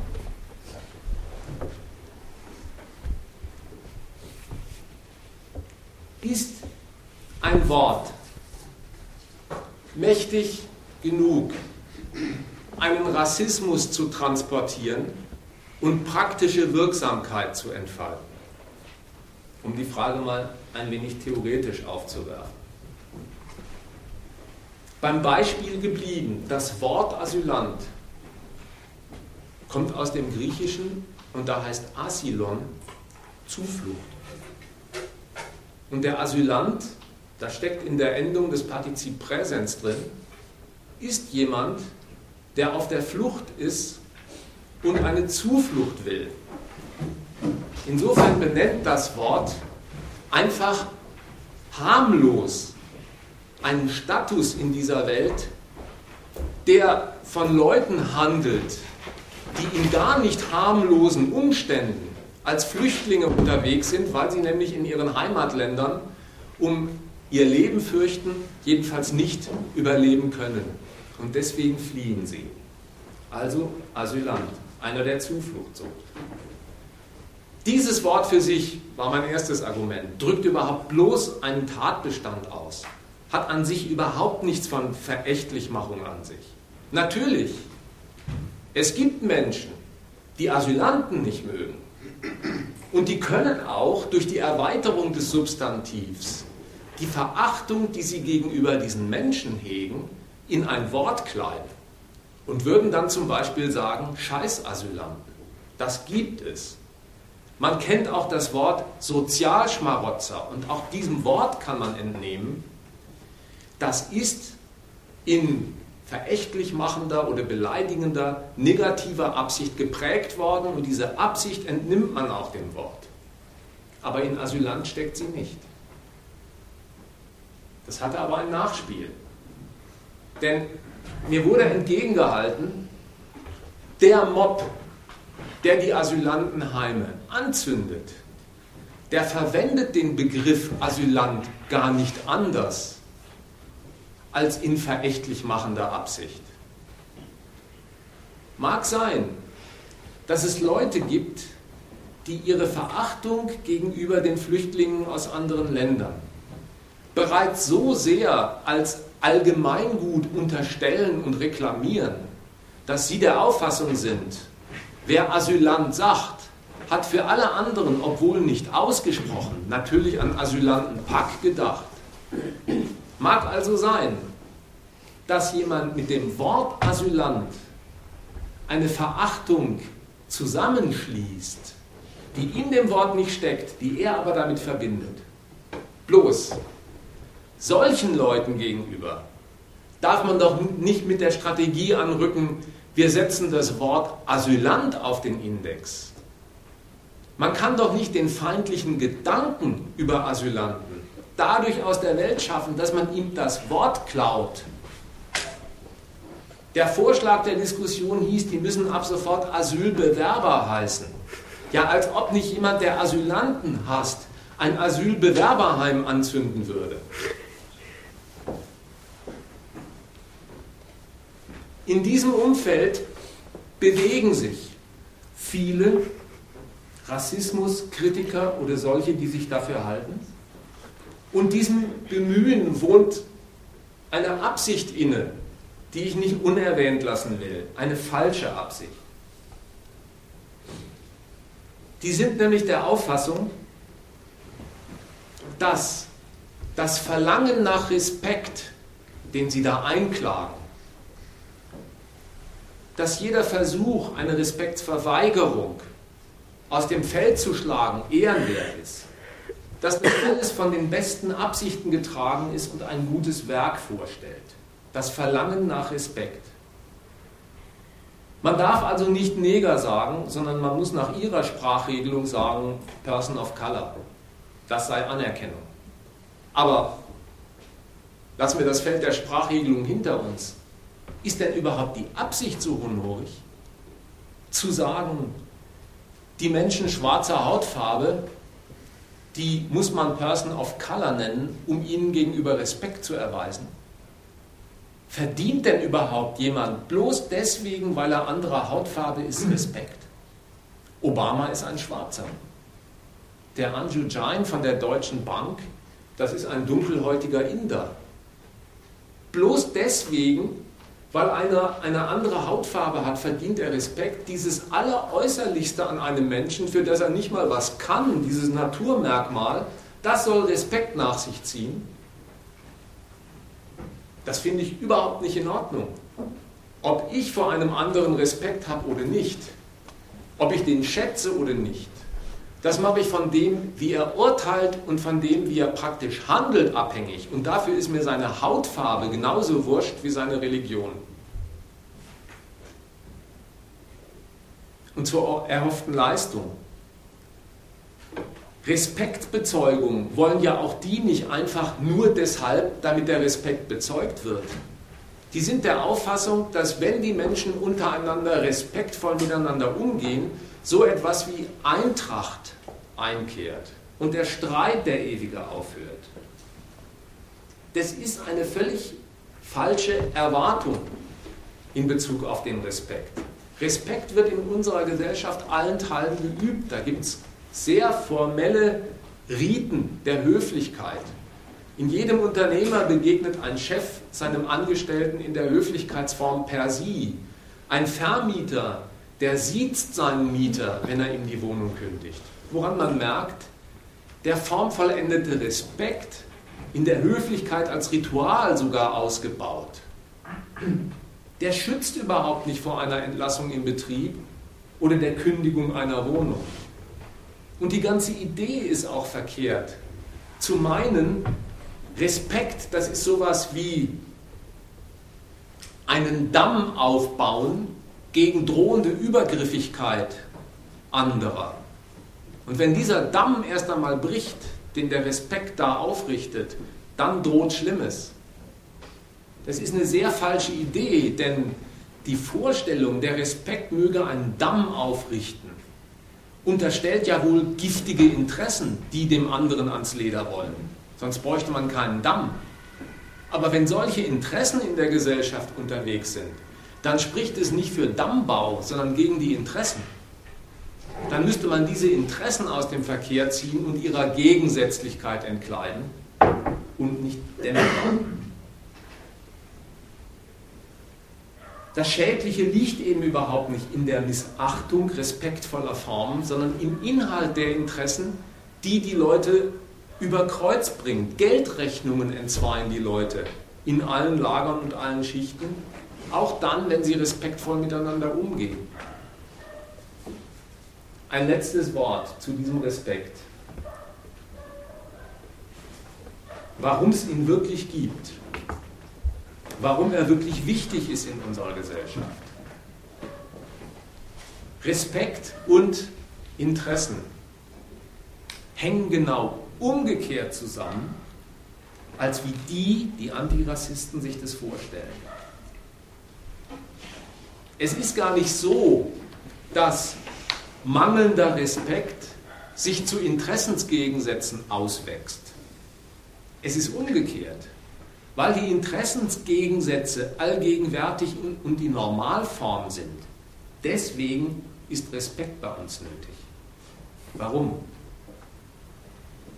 Die gegensätzlichen Interessen, von denen ich rede, sind in ihrer handfesten Prägung die eines Arbeiters, der vom Lohn leben muss, und eines Kapitalisten, der den Lohn gar nicht niedrig genug ansetzen kann, weil das seinem Gewinn gut tut. Das sind gegensätzliche Interessen die sollen in dieser Gesellschaft, wo die Menschen frei sind, da ist niemand der Sklave eines anderen, die sollen in dieser Gesellschaft in aller Freiheit kooperieren, sich also einigen. Kein Fabrikbesitzer darf irgendeinen Arbeitnehmer in seine Fabrik prügeln. Die müssen sich einigen und einen Vertrag schließen. Gegen den Willen des anderen geht da gar nichts an Benutzung mit seiner Einwilligung im Arbeitsvertrag geht sehr viel. Da kann man die Interessen sehr weit schädigen.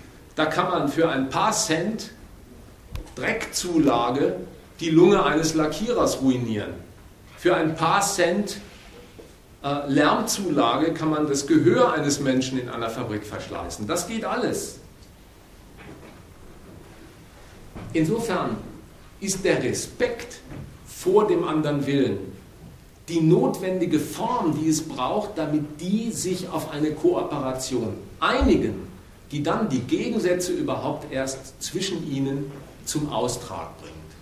Insofern ist die formelle Gemeinsamkeit, die im höflichen Sie jedermann als gleich und gleichberechtigt anspricht, die notwendige Form, die es braucht, damit die Gegensätze der Interessen zum Austrag kommen. Das soll es jetzt mal gewesen sein. Es war eh länger als geplant. Alle Ergänzungen und Einwände sind wie immer herzlich willkommen. Ja. Also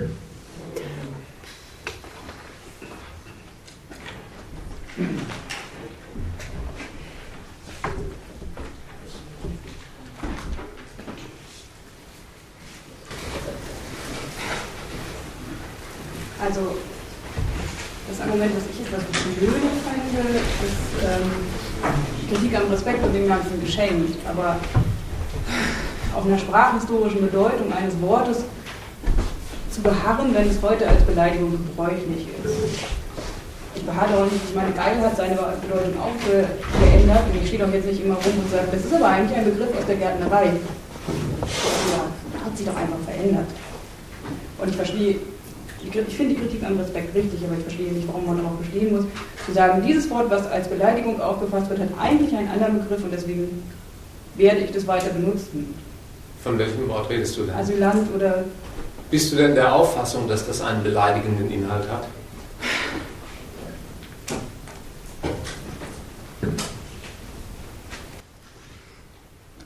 Ich mal ganz kurz darf, ich weiß nicht, wenn ich das für richtig verstanden habe, ist die ja, jetzt nur die, die Kritik an dem Wort war ja, ähm, ich kenne das einfach nur so, dass gesagt wird, die diese Endung jetzt nicht in ihrem, in ihrem grammatikalischen Sinne, sondern mit so einer Gleichsetzung, weil das klingen würde wie, wie Querulant oder, oder Spekulant, weil ganz viele Sachen, die negativ behaftet sind, weil die so eine Endung verpasst kriegen, wenn man es auch anders nennen könnte. Das, das kann man ja finden, wie man will, aber das ist so, was ich den, den, den linken Grund kenne, zu sagen, dieses Anwendung, das ist schon immer so, da steckt schon drin, das soll schlecht machen. Das hast du, also falls die das dann nicht anders gemeint haben, hast du das ein bisschen verpasst. Aber das wäre ein Grund, warum man der Meinung sein könnte oder mal prüfen könnte. Das kann man ja tun. Das Argument ist zwar in diesem Zusammenhang nicht gefallen, von dem ich berichtet habe, aber ich kenne es aus äh, so Internetforen. Ja, den kann man sich ja mal stellen. Ist denn von dem Argument was zu halten, dass gesagt wird, ja, Asylant, das konnotiert für viele mit Querulant oder Simulant und da merkt man, das steht in einem negativen Zusammenhang. Dem würde ich so zunächst begegnen. Rein sprachlich hat Asylant mit Simulant so viel zu tun wie Asylant mit Hydrant. Aus der bloßen äh, Gleichsinnigkeit der Endung folgt überhaupt keine inhaltliche Identität. Wenn es aber Menschen gibt, die sagen, wenn ich das Wort Asylant höre, denke ich sofort an Querulant, dann haben die ihre ablehnende Haltung in Bezug auf Asylanten zuvor gehabt. Nur deswegen liegt nämlich ihnen eine Assoziation zu Querulant nahe, die sprachlich nach meiner Auffassung völlig daneben ist. Insofern kommen die gar nicht durch das Wort Asylant das da konnotieren soll mit Querulant, auf ihr negatives Urteil, sondern das ist dem vorausgesetzt. Nö. Doch. Nö. Also für mich ist äh, Hydrant, ein, ist, ist, Hydrant ist eine Beschreibung einer Sache. Das hatte mit ähm, Querulant, Asylant äh, oder Spekulant nichts zu tun, weil das ist Besch äh, Beschreibung einer, einer Person. Und ich habe wirklich überhaupt keine Probleme mit irgendwem. Äh, und ähm, auch ich habe äh, negative ähm, Assoziationen bei Ant-Bezeichnungen von Menschen. Hydrant ist was, das hat keine Qualität, das ist einfach ein Ding. Ne? Wenn, das, das ist einfach ein funktionaler Gegenstand. Aber ähm, Spekulant ist ja eindeutig negativ belegt. Ja, bei dir vielleicht. Ja, na sicher, ich gebe das ganz offen zu. Aber Asylant ist jetzt für mich nicht negativ. Jetzt, wo du das gesagt hast, finde ich den Begriff Asylbewerber viel schlimmer. Weil da gehe ich ja davon aus, dass sich jemand nach der Leistungskategorie um etwas bewirbt. Ja, also er schreibt ein Bewerbungsschreiben, ich möchte gerne bei euch Asyl haben. Und dann wird er nach bestimmten Leistungskriterien äh, in die Stelle des Asylanten äh, aufgenommen oder nicht. Wenn man das so betrachtet, äh, von der inneren Logik heraus, wäre das Wort Asylbewerber viel schlimmer. Aber von dem Alltagsgebrauch, und das ist, glaube ich auch das, was die äh, Kollegin hinten meinte, dass äh, im Alltagsgebrauch ähm, haben sich ja schon bestimmte Dinge, ähm, wie sagt man denn, ähm, es gibt ja, man spricht sich ja nicht darüber ab, wie meinst du denn jetzt das Wort Liebe oder Hass, aber es gibt ja eine gewisse ähm, Prägung, genau, danke. Es gibt eine gewisse Prägung, wie Worte eher verstanden werden oder wie sie eher nicht verstanden werden.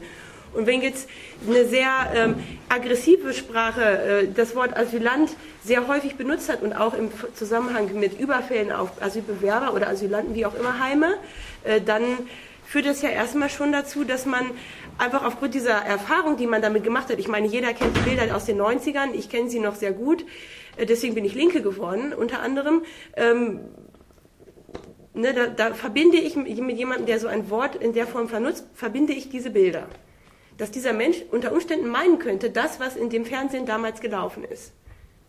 So komme ich dazu zu sagen, das Wort würde ich jetzt im alltäglichen Sprachgebrauch eher nicht verwenden. Wobei ich jetzt seit diesem Vortrag auch Asylbewerber nicht mehr verwenden würde. Ja, da liegst du jetzt äh, mit diesen Sprachhygieneforschern völlig quer, weil das ist ihre neue Vorschrift, die sie erlassen. Und jetzt fängst du an, zu erläutern, warum dir Asylbewerber noch viel schlimmer ist. Es ist schrecklich. Ja, aber das ist das, was sie verlangen.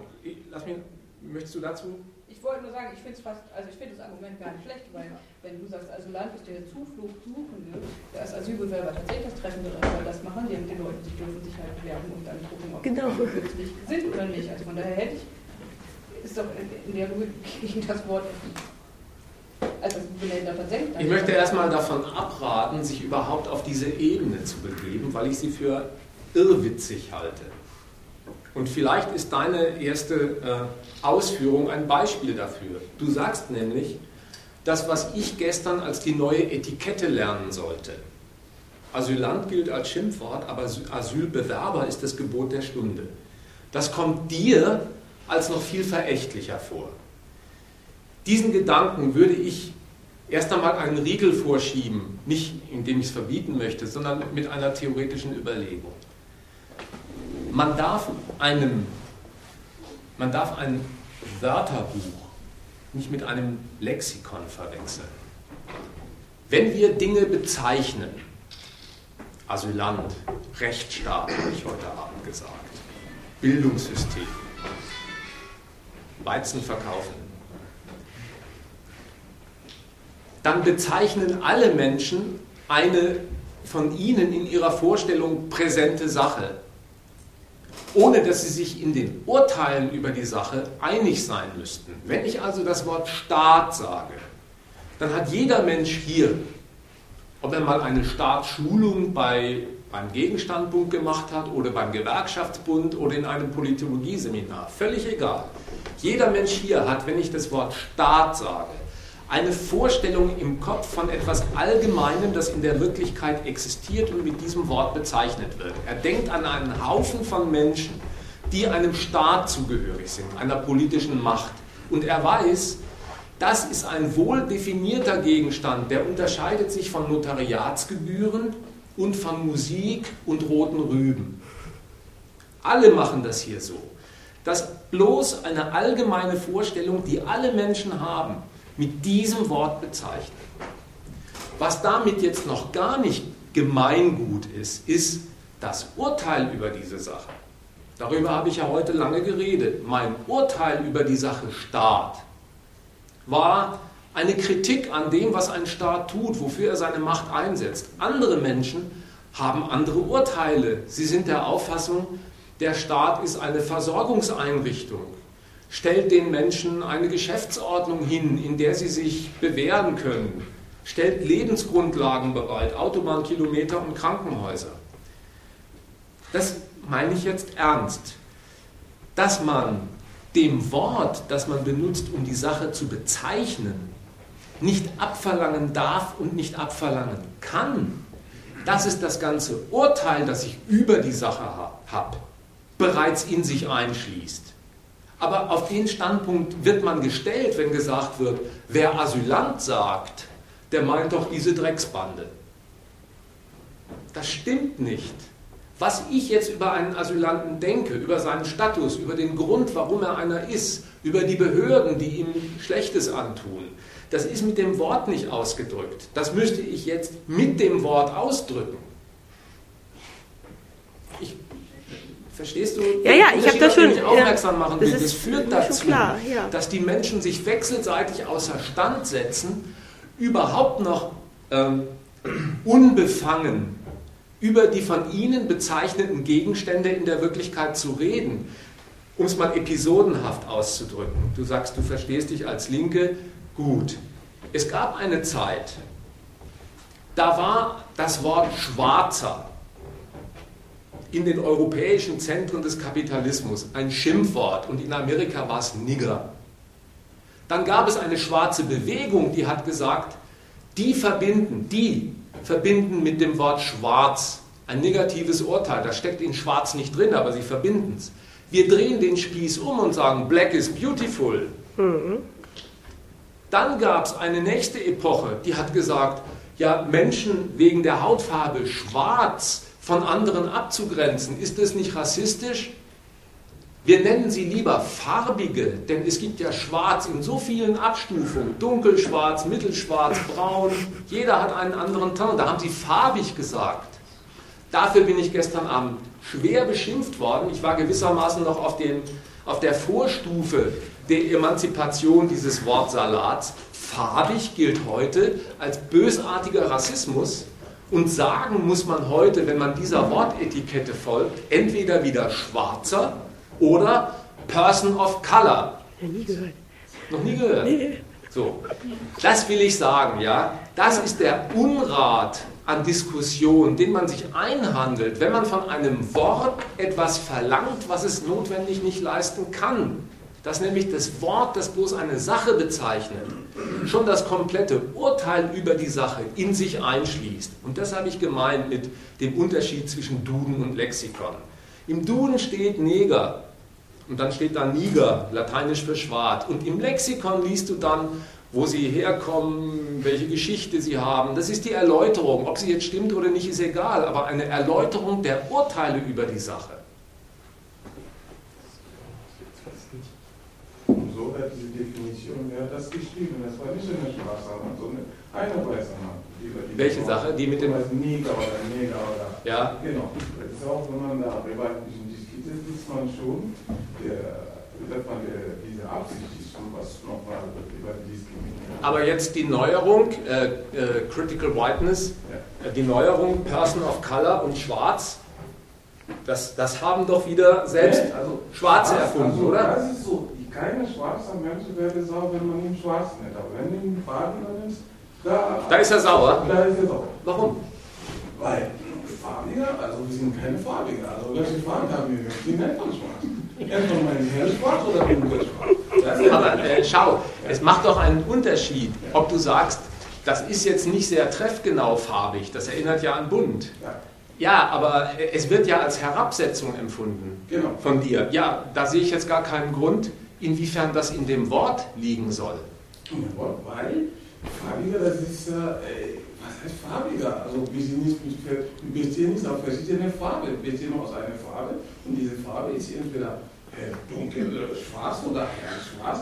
Das heißt, jeder schwarze Mann, egal ob er äh, hell, hellhautiger ist oder so weiter, wenn du ihn schwarz nennst, dann wird er niemals sauer. Aber wenn du ihn farbiger nennst, da ist er sofort sauer. Aber weißt du, da wird jetzt für mich die Albernheit komplett, denn der Ausdruck farbig bei denen, die ihn zunächst erfunden haben, kam daher, dass sie sich erinnert haben, schwarz trifft nur einen kleinen Ausschnitt der Menschen, die nicht von dieser Hautfarbe sind. Da gibt es Abstufungen. Und das haben auch die, die die neue Begrifflichkeit erfunden haben, geduldige dich noch einen Moment, Fällt mir schwer. ja. im Blick, weil sie gesagt haben, sie kennen Schwarze und Persons of Color. Jetzt bitte ich dich, Persons of Color, Color ist ja auch nur das englische Wort für Farbe. Und das soll jetzt den Quantensprung zwischen Respekt und Verachtung sein, Color oder Farbe? Sogar diese Person of Color wurde in Südafrika erfunden. Ja. Diese Arbeiter, durch die, die, die, die Mischlinge, die nannte man Person of Color und die Schwarzen, man nannte uns Schwarzen oder Black People. Und das war sogar diese Befestigung von Apartheid in Südafrika. Ja. Sonst so, nee. Ja. Und so die Engländer selber, als sie in Afrika kamen, haben sie einige Afrikaner gesehen, die dunkler sind.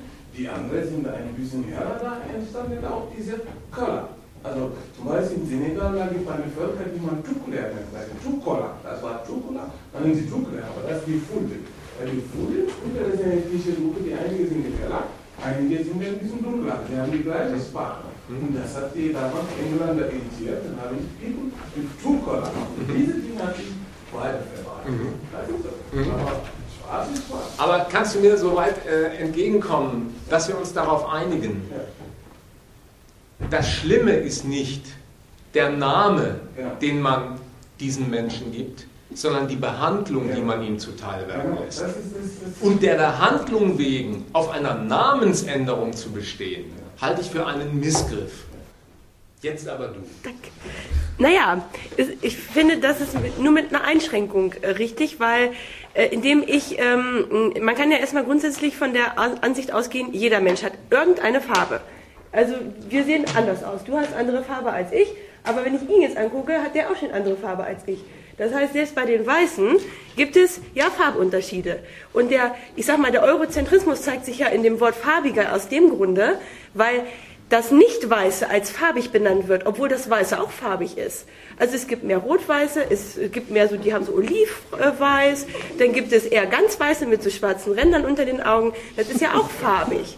Und wie kommt der, Schwa der Farbige jetzt aber darauf, alles andere, was nicht weiß ist, plötzlich als farbig. Ob das jetzt rote oder gelbe oder etwas heller braune, schwarze oder wie auch immer. Die sind dann plötzlich farbig. Und ich glaube, dass das vielleicht jetzt, ich meine, das ist ja auch immer ein Denkprozess, der hinter der Veränderung von Begriffen steht. Ne? Und das heißt, dieser Denkprozess ist vielleicht jetzt dahin zu kommen, gesagt, also grundsätzlich, warum müssen wir uns überhaupt bezeichnen lassen? Ne? Wie sehen wir aus? Okay, wir sind dunkel, wir sind schwarz, also ist schwarz das Treffendere. Ich sage gleich was dazu, aber da oben gibt es eine Wortmeldung, die vorher noch zu Wort kommen soll. Ähm, bei diesem Problem farbig, das würde ich für mich ja höchstens gelten lassen, vielleicht für eine Erkrankung, wenn einer gelbsüchtig ist. Und weil du den Namen hast, die Namensgebung, die würde ich nicht anhand einer Eigenschaft festmachen, sondern so wie er heißt. Meier Müller-Schulze. Punkt. Und alles andere, da würde ich dir auch recht geben, nähert sich gewollt oder nicht gewollt rassistischen äh, Assoziationen.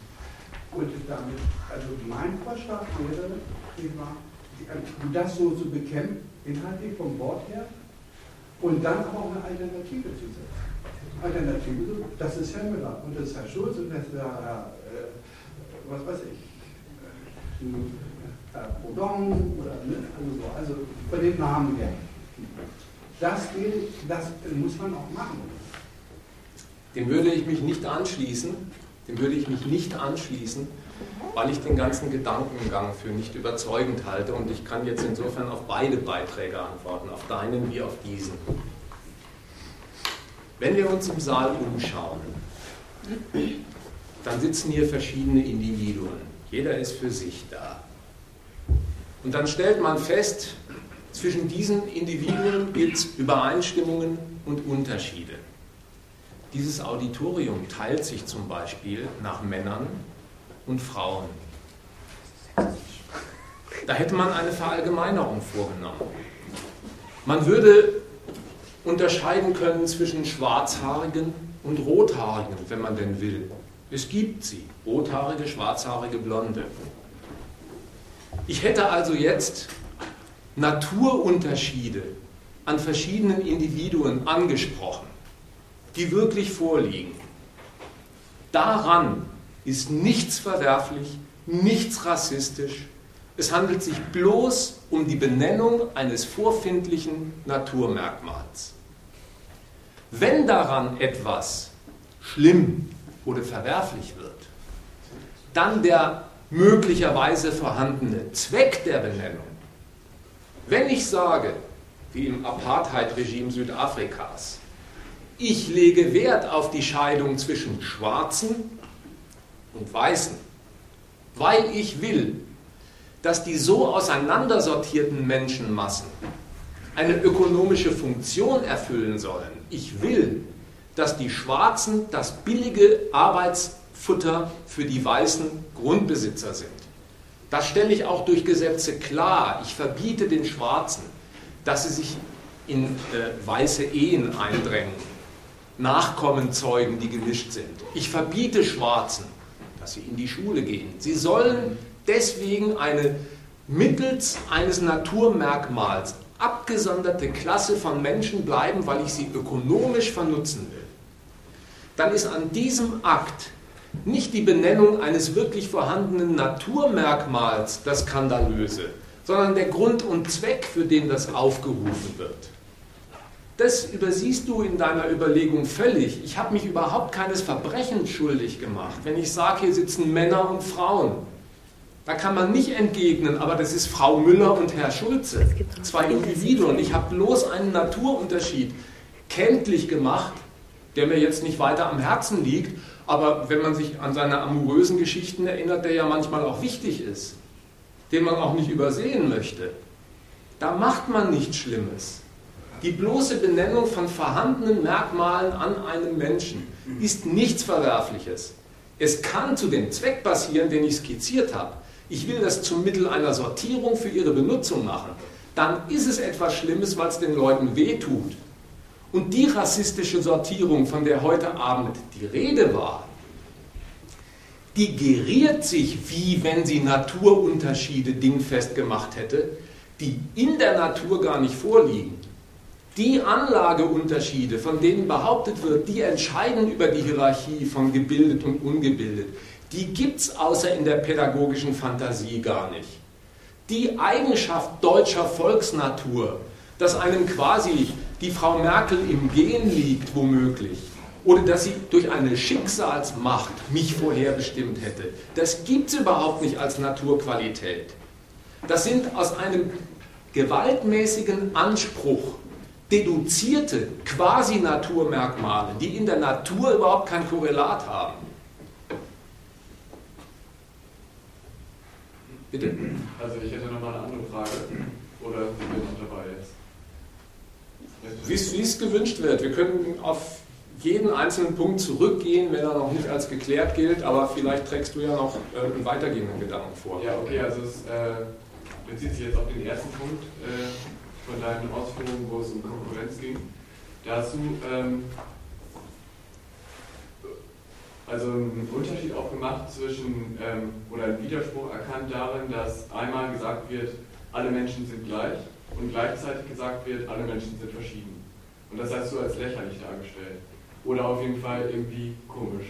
Und eigentlich finde ich, ist das eine, also aus meiner Sicht Verklärung der Tatsachen, weil einerseits geht es darum, dieses Gleich wird nicht gesagt als gleich, sondern alle Menschen haben die gleiche Würde und auf der anderen Seite soll stehen, alle Menschen sind aber gleichzeitig verschieden. Und mit der Verschiedenheit ist dann eben die Hautfarbe, die Sexualität, die Religion oder was weiß ich was gemeint. Die, also die äußere Verschiedenheit. Aber dem zugrunde soll ja eigentlich liegen die gleiche Würde. Und insofern finde ich das eigentlich nicht lächerlich, sondern verständlich, diesen Unterschied. Ja, ich, äh, also grundsätzlich ist Hab's auf, der, auf dem Bildschirm, aber sag du mal. Grund, grundsätzlich äh, stimmt das. Ähm, natürlich, dass ähm, wenn man jetzt äh, das, äh, also jeder Mensch ist gleichwertig, nehme ich jetzt mal als gleichwertig, ne? also in jeder, also ne, bei, nicht nur die, die Würde betreffen, sondern auch ja. äh, alle anderen Merkmale, die ein Mensch haben kann. Obala. Aber äh, eben ähm, in der Gleichwertigkeit sind doch alle verschieden. Das ist ja ein Anspruch, der vom Gesetz formuliert wird, äh, den ich auch erstmal richtig finde. Allerdings muss man überlegen, ist denn unser Gesetz in dem Sinne die vorherrschende Rationalität in unserer Gesellschaft? Äh, und das ist es eben nicht. Also ich würde jetzt äh, sogar sagen, äh, dass es eine ähm, der ökonomischen Rationalität untergeordnete Rationalität ist. Und äh, die ökonomische Rationalität ähm, legt ja auch äh, äh, in ihrem Alltagshandeln ähm, den Rahmen aus. Ne? Also sie verhält sich in dem Rahmen, manchmal auch daneben oder wie auch immer, äh, äh, um eben Profit zu machen ne? und um eben bestimmte äh, äh, Ziele zu erreichen, ökonomische Ziele zu erreichen. Und in diesem Sinne, wenn man das kapitalistische Logik als ähm, obere Logik ansieht, dann bedeutet dieses Gleiche jetzt plötzlich nicht mehr, dass man gleichwertig ist. Und jetzt kommen wir zu dem schizophrenen Gedankengang, dass man wirklich durch diese Konkurrenz, die ja der Kapitalismus als Grundprinzip in sich trägt, wir konkurrieren alle untereinander um, um den Markt und um die Profite und um den Lohn, äh, dass in dieser Konkurrenz es automatisch Gewinner und Verlierer geben muss, jeder, der ein Spiel spielt ein Kartenspiel, ein einfaches Kartenspiel, da muss jemand gewinnen ne, und es verlieren vier. Beim Skat verlieren zwei, einer gewinnt. Ähm, ähm, oder, äh, und ähm, das heißt, die Logiken in der Gesellschaft wirken gegeneinander. Und so schön wie es wäre, ist die politische und die Gesetzeslogik. Äh, äh, ich würde das nicht so grundsätzlich kritisieren, sondern sie ist unterlegen der kapitalistischen Logik, die die Konkurrenz ist so stark in unserer Gesellschaft, die durchdringt ja quasi jeden Lebensbereich, dass das Gesetz, äh, auch wenn es den Anspruch auf Gleichwertigkeit bei gleichzeitiger Verschiedenheit formuliert, sich nicht durchsetzen kann. So würde ich sagen. Gibt es dazu Wortmeldungen oder? Also, ja, ich würde jetzt auf deinen Beitrag eingehen, aber ja, bitte, wenn du da nochmal nachlegen willst. Nicht drauf eingegangen. Zumindest nicht direkt. Ich versuche mich mal so deinen äh, Gedanken zu nähern. Ich nehme ihn zunächst einmal in einer Übersetzung von mir auf und gehe dann auf deine Würde zurück. Könnte man nicht sagen, fragst du mich quasi polemisch zurück, ja? Der Satz, die Menschen sind gleich, hat doch etwas für sich. Naja, würde ich dir jetzt zustimmen. Zwei Arme und zwei Beine haben sie alle. Nee, das habe ich nicht gesagt. Ich habe gesagt, die haben die Ich gleiche Würde und sind, ja. Ich will äh, diese Fassung anbieten, um den Unterschied deutlich zu machen. Dann hätte ich eine Naturgleichheit angesprochen und ich könnte fortfahren, fortfahren und sagen, naja, Verschiedenartigkeit ist ja damit auch eingeschlossen. Verschiedene Geschlechter, verschiedene Größe und so fort. Ich würde mich in diesem Sinn mit den beiden Sätzen gleich und verschieden sind die Menschen. Sie haben etwas Gleiches und Verschiedenes an sich bloß über Naturmerkmale unterhalten, die ihnen wirklich zukommen, aus denen für sich, wenn ich die jetzt benenne, gar nichts folgt in Bezug auf den Umgang mit diesen Menschen. Daraus folgt nichts, kein Zweck. Wie organisiert man denn das Zusammenwirken dieser Menschen im Arbeitsleben? Wie organisiert man ein Bildungssystem? Nichts von alledem folgt aus der Naturbeschaffenheit eines Menschen gleich oder verschieden, wie dem auch sei. Natur ist bloß Voraussetzung aller Zwecke, legt keinen einzigen Zweck fest. Jetzt willst du aber mit deiner Lesart von der Würde so einen Gedanken, wenn ich dich richtig verstehe, aufwerfen wie im Menschen, man spricht ja auch vom Menschenrecht, ja, im Menschenrecht ist dem Menschen quasi als Naturgabe eigen. Was der Staat dann realisiert. Jedem Menschen, sagst du, ist Würde eigen, der hat ein Recht darauf, als ein Mensch behandelt zu werden und der Staat muss dieses Recht gewährleisten. Ja? Das ist deine Gedankenfigur. Und die ist ein falscher Gedanke. Und wenn du den mal in extenso nachlesen möchtest, gibt es in der vorletzten Nummer, in der Nummer 2.13 vom Gegenstandpunkt, einen sehr langen, ausführlichen Artikel über das Menschenrecht, den ich dir jetzt nicht erzählen will, sondern zur Lektüre empfehle. Aber zu dem Gedanken möchte ich dir Folgendes äh, als Kritik zur Anregung anbieten. Der Gedanke vom Menschenrecht. Der Mensch hat von Natur aus ein Recht an sich, das der Staat beauftragt ist, zu gewährleisten. Darin steckt ein Fehler. Das Recht, das es wirklich gibt in der Welt, ist ein Verhältnis zwischen einer Staatsgewalt, die Recht setzt, und Bürgern, die dem Recht folgen müssen.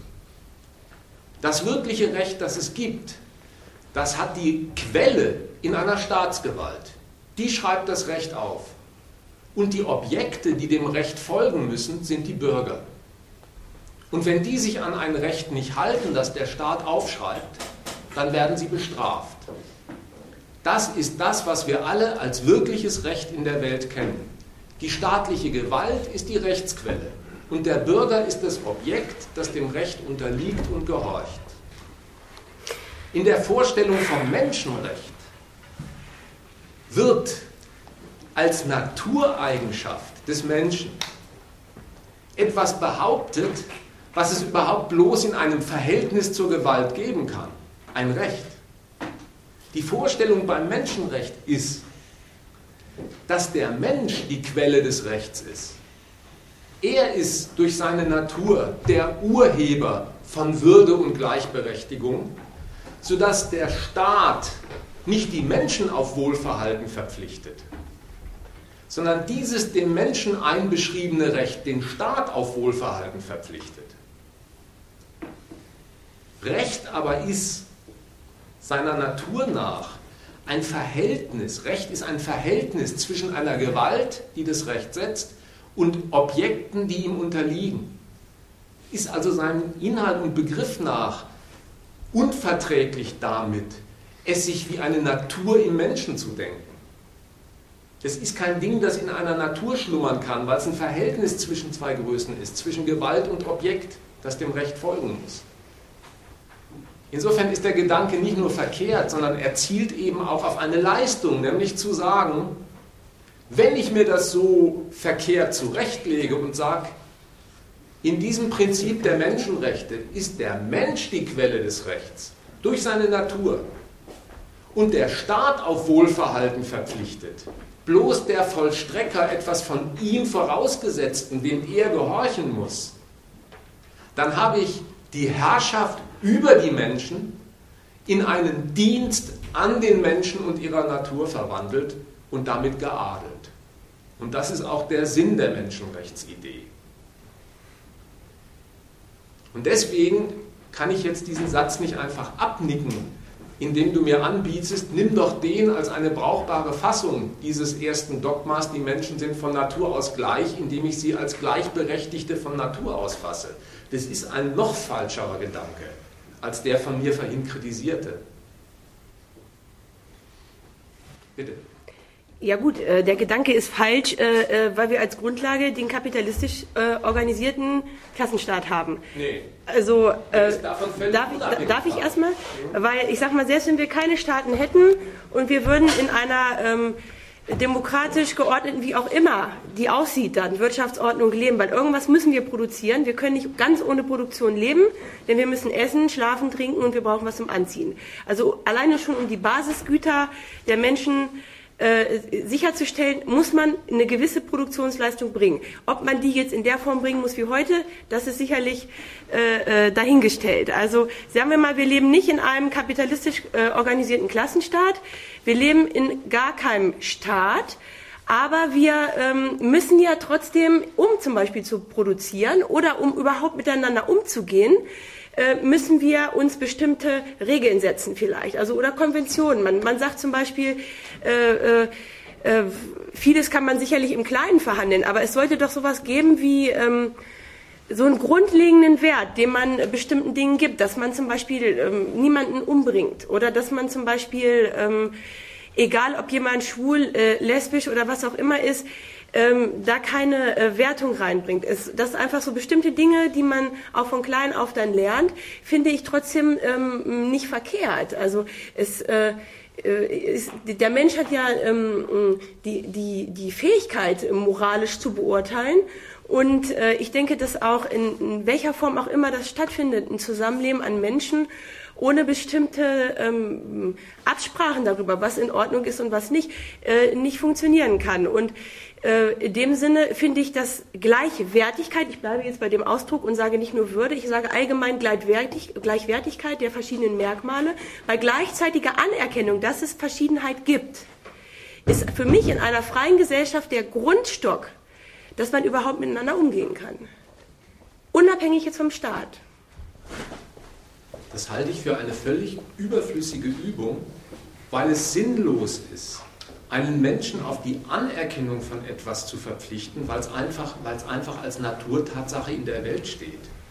Wieso soll ich einen Menschen darauf verpflichten, anerkenn doch mal, dass es Rote und Blonde gibt, dass es Männer und Frauen gibt, dass es Große und Kleine gibt.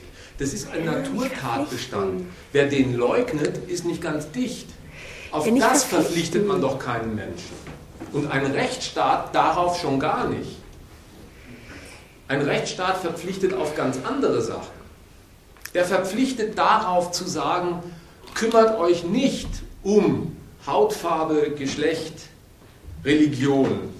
Bewertet die Menschen nur an dem, was in dieser Wirtschaft maßgeblich ist, am Eigentum.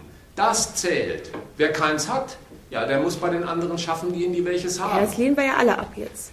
Das, da, da bin ich dir einig. Ja, aber du fängst eine Rede an damit, dass du sagst, in den rechtsstaatlichen Regeln sei immerhin schon einmal etwas doch Vernünftiges ausgesprochen, das man in jede andere Gesellschaft auch hinüber retten müsste. Und ich will dir mit dem Beispiel sagen, das, was du für die Vernunft hältst, die man regeln müsste, halte ich einfach für einen Quatsch, weil man Menschen nicht darauf verpflichten muss, Naturunterschiede, die es gibt, anerkennen zu müssen. Weil jemand, der das leugnet, ist nicht ganz sauber. Ja gut, Den kann man auch auf nichts verpflichten. Viele hier nicht ganz sauber. Und das, worauf der Rechtsstaat festlegt, hat mit dem, was du dir vorstellst, gar nichts zu tun. Der legt doch auf eine Geschäftsordnung fest, in der er bestimmt, das, worum die Menschen sich zu kümmern haben, ist das Geld, das sie erwerben müssen, um ihre Lebensnotwendigkeiten zu bezahlen. Und wer dafür ein Eigentum nicht hat, das dieses Geld abwirft, der ist damit festgelegt auf einen Weg, der heißt, für andere zu schaffen, die Eigentum haben. Insofern ist es eine Regel, ja, eine Regel, die einen Gegensatz zwischen Menschen aufrichtet, genau. den ein Staat bezweckt, weil er das Zusammenwirken dieser gegensätzlichen Klassen wünscht. Daraus kommt Wachstum. Und dazu, zu dieser Art von Regelung, die einen Gegensatz etabliert, die durch Gewalt gesetzt ist und überhaupt nicht uns zur Disposition freisteht, möchten wir es so oder doch lieber morgen eine Planwirtschaft. Dazu möchte ich nicht gesagt haben, das ist eine Regel und man braucht in jeder Gesellschaft Regeln. Weil das ist eine Setzung Kraft Gewalt, die Gegensätze zwischen Menschen erzeugt und nicht welche verhindert. Man kann sich doch über Regeln auch austauschen. Man muss das doch nicht per Gewalt, man kann doch auch Verständigung. Also zum Beispiel, man, also wenn ich jetzt mir die Anarchie vorstelle, dann gibt es doch Verständigung in dieser Anarchie über bestimmte.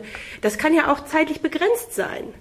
Man muss ja jetzt, jetzt sich das nicht so vorstellen, wie das heute ist, dass wir ein allgemein immer gültiges Gesetz haben. Aber in dem Augenblick, wo ich etwas mache, verständige ich mich doch mit den Menschen darüber, wie wollen wir es machen äh, und wie nicht. Oder nicht? Ja, wozu ist diese Überlegung jetzt ein Beitrag? Naja, dass äh, äh der Grundgedanke doch kein verkehrter ist, dass es Welcher Gleichheit. Naja, dass, dass man das anerkennt, äh, dass es Verschiedenheit und Gleichheit gleich oder Gleichwertigkeit gleichzeitig gibt.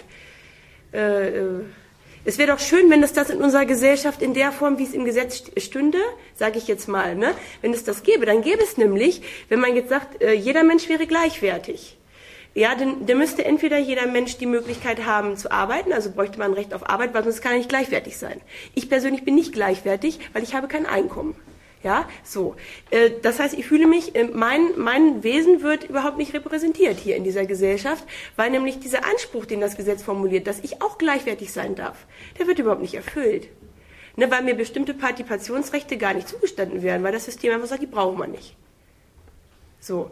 Äh, und ich wäre schon glücklich, äh, wenn äh, ich irgendwo hingehen könnte und sagen könnte, hier, ich darf aber arbeiten. Darf ich dazu? Ja, bitte. vielleicht, also für mich kommt das nicht vor, würde uns das helfen, wenn ich überhaupt das Wort gleichwertig benutze, das zum Beispiel in Verbindung der Talente. Der was? Mit was? Der Talente. Wir sind noch nicht alle gleich talentiert. Und dass aber jedes Talent für sich eine Wertschätzung genau.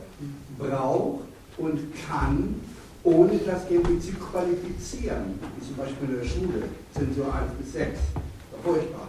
Dass jedes, jeder hat seine Begabung, die er der Gemeinschaft, oder wie man es auch nennen möchte, zur Verfügung stellt.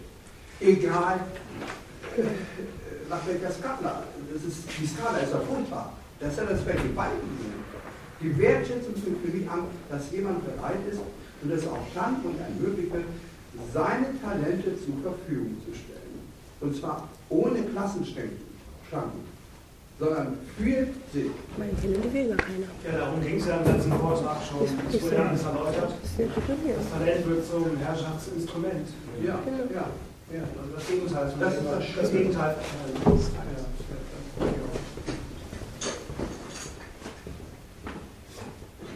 Sogenanntes Talent. Käme man da mal so ein bisschen nahe zu dem? Das ist die Frage jetzt an dich. Ich habe ehrlich gesagt dich davon gar nicht verstanden, weil, ähm, um nochmal auf den Punkt zu kommen, du hast jetzt sozusagen die Gleichheit nicht erfüllt gesehen, aber ähm, der Vortrag sollte doch, so habe ich ihn verstanden, zunächst aussagen, dass die Gleichheit ähm, auf der Bildungsseite als auch auf der später in der Konkurrenz folgenden ähm, ähm, Abläufen ähm, die Grundlage dafür ist, dass man sozusagen sortiert wird. Ja, aber es gibt ja zwei. Du hast sozusagen gesagt, du hast es umgedreht und gesagt, das wäre jetzt nicht das Resultat, das du dir wünschst, aber die Aussage war ja sozusagen, das ist das Blöde an der Gleichheit, dass sie sozusagen jeden vor das gleiche Problem stellt. Habe ich die Kohle oder habe ich sie nicht? Naja. Das, was, was ich dachte, hat er ausgemacht. Also es gibt ja zwei Argumentationsstränge. Es gibt ja den einen, dass die Gleichheit quasi, dass du das gleiche Pensum, ja, das Leistungsgleichheit quasi vorgibst, äh, äh, an diesem Ding, äh, es gibt ja Leute, die sind auch von ihrem Habitus zum Beispiel her, können sie zum Beispiel ähm, bestimmte Dinge nicht, obwohl sie die gleiche Kapazität eigentlich hätten. Ne? Also schon die sind schon diskriminiert. Dann gibt es die Schlaueren und die nicht so schlauen, die gibt es ja einfach. Da, dann hast du die nächste Diskriminierung. Was ist schlau? Na, da, darüber will ich jetzt gar nicht reden. Es gibt einfach, wenn du, wenn du, eine Leistung vorgibst, ich will das gar nicht bewerten, ob das eine gute oder schlechte Leistung ist, die gibt es einfach Leute, die erfüllen die besser in dem vorgegebenen Pensum und Leute, die erfüllen die schlechter. Und danach wird unsere Gesellschaft gegliedert. Das ist ja das, was du gesagt hast, diese leistungsmäßige Hierarchie. Und dann gibt es. Dann gibt es aber genau, das meine ich doch jetzt gar nicht, ich höre erstmal zu. Dann gibt es aber genau einen umgekehrten Fall, da kann ich mich jetzt als praktisches Beispiel nehmen. Meine Talente will überhaupt keiner. Das ist immens frustrierend. Ja, die Gesellschaft verzichtet auf meine Talente und ich bin, wer weiß, wie talentiert in verschiedenen Bereichen. Und was meint? Ich könnte anfangen zu heulen. Ja?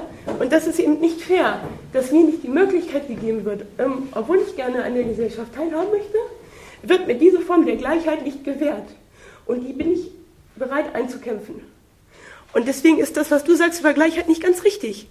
Natürlich führt Gleichheit zu Ungleichheit anhand des Leistungs. Aber es ist auch unfair, wenn jemand möchte, ich möchte nicht produzieren für Geld oder irgendwas, darum geht es mir überhaupt nicht.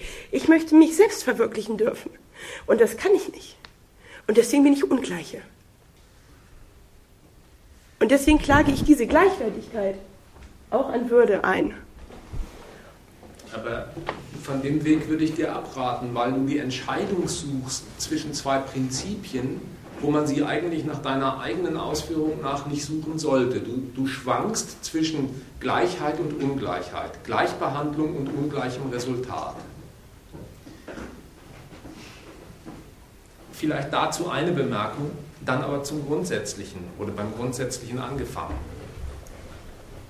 Der Zustand, den du beklagst, ist ein Indiz dafür, dass in der Gesellschaft, in der wir leben und arbeiten, der Arbeitszusammenhang, in dem die Menschen produzieren und miteinander Güter austauschen, überhaupt nicht als Gemeinschaftswerk organisiert ist. Dann würden die Menschen planwirtschaftlich verfahren, den Bedarf erheben, danach die Arbeit teilen, miteinander kooperieren und jeder würde seinen Beitrag leisten und vom Ertrag leben. Das Schicksal, das du jetzt an dir beklagst, dafür gibt es Millionen genau. Beispiele, zeugt davon, dass in dieser Wirtschaft keine vernünftige Arbeitsteilung herrscht, sondern alles über das Regime der Geldvermehrung von Unternehmen geregelt ist. Was sich für die Geldvermehrung eines Betriebes lohnt, das wird als Arbeitskraft eingekauft und entsprechend schäbig behandelt. Und was sich dafür nicht lohnt, das wird in die Reservearmee gestellt das ist arbeitslos. Und wenn man lang genug arbeitslos ist, wird das vielleicht sogar ein Lebensschicksal. Das ist ein Zeugnis davon, dass in dieser Wirtschaft die Menschen die abhängige Variable und Manövriermasse eines Reichtumszwecks ist, der nichts von der Eigenschaft hat, von der du meinst, du möchtest dich da gerne einbringen. Das hat nichts von dem, eine Gesellschaft produziert ihre Lebensmittel und ich würde gerne mein Talent mit einbringen.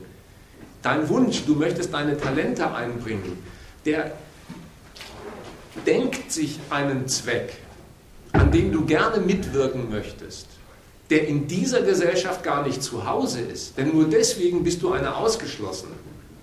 Weil das gar nicht gilt. Die Menschen planen gemeinsam ihren Arbeitsaufwand und jeder tut sein Werk so gut er kann. Das mal grundsätzlich gesprochen an deine Adresse wäre vielmehr ein Auftakt dieser Gesellschafts- und Wirtschaftsordnung ein Nein zu sagen. Habe ich doch schon links. Statt, statt sich danach zu sehnen, einen Beitrag für ein Gemeinschaftswerk in ihr unterzubringen, wo ein Gemeinschaftswerk hinten und vorn nicht zu sehen ist. Jetzt noch zu der Verwicklung mit gleich und ungleich.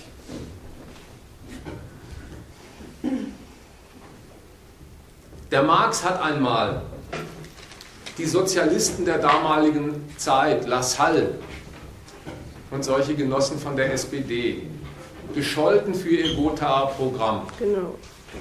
Da haben sie ein Programm aufgeschrieben, ein gerechter Lohn für ein gerechtes Tagwerk und wollten, dass die Lohnarbeiter gleich gemäß ihrem Tagwerk entgolten werden. Dazu hat der Marx gesagt, das ist eine völlig unbrauchbare Forderung. Gleicher Lohn für gleiche Arbeit. Denn das ist eine Abstraktion vom Individuum, theoretisch gesprochen. Alle Individuen aufzufassen als Leistungserbringungsmaschinen und dann den Ertrag, den sie ziehen, von der Leistung, die sie abgeliefert haben, abhängig zu machen. Das ist eine Abstraktion, die von allen wirklichen Bestimmungen, die ein Individuum an sich hat, absieht. Das meint Abstraktion. Absieht davon, dass diese Menschen groß und kräftig oder klein und schmächtig sind. Manche sind Singles, manche haben Familien. Und da sagt der Marx, für den großen, kräftigen ist doch die Stunde Arbeitsaufwand viel lockerer erledigt als für den kleinen, schmächtigen. Da ist doch dieselbe Stunde kleinere Mühsal, für den kleinen größere Mühsal. Insofern wäre gleicher Ertrag, weil es dieselbe Stunde war, ein Vergehen gegen die Ungleichheit der Individuen.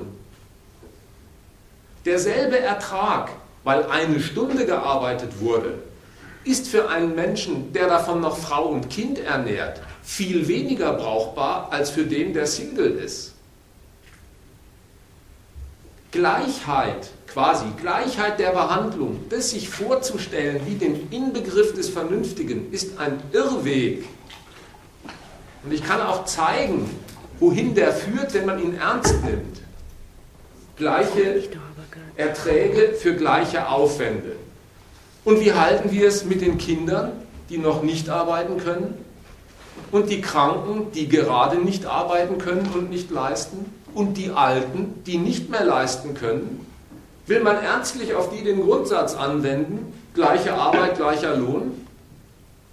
Da merkt man, man soll sich doch nicht zum Knecht dieser Schablone machen, Gleichbehandlung, sondern lieber die Gesellschaft nach seinem Interesse gestalten.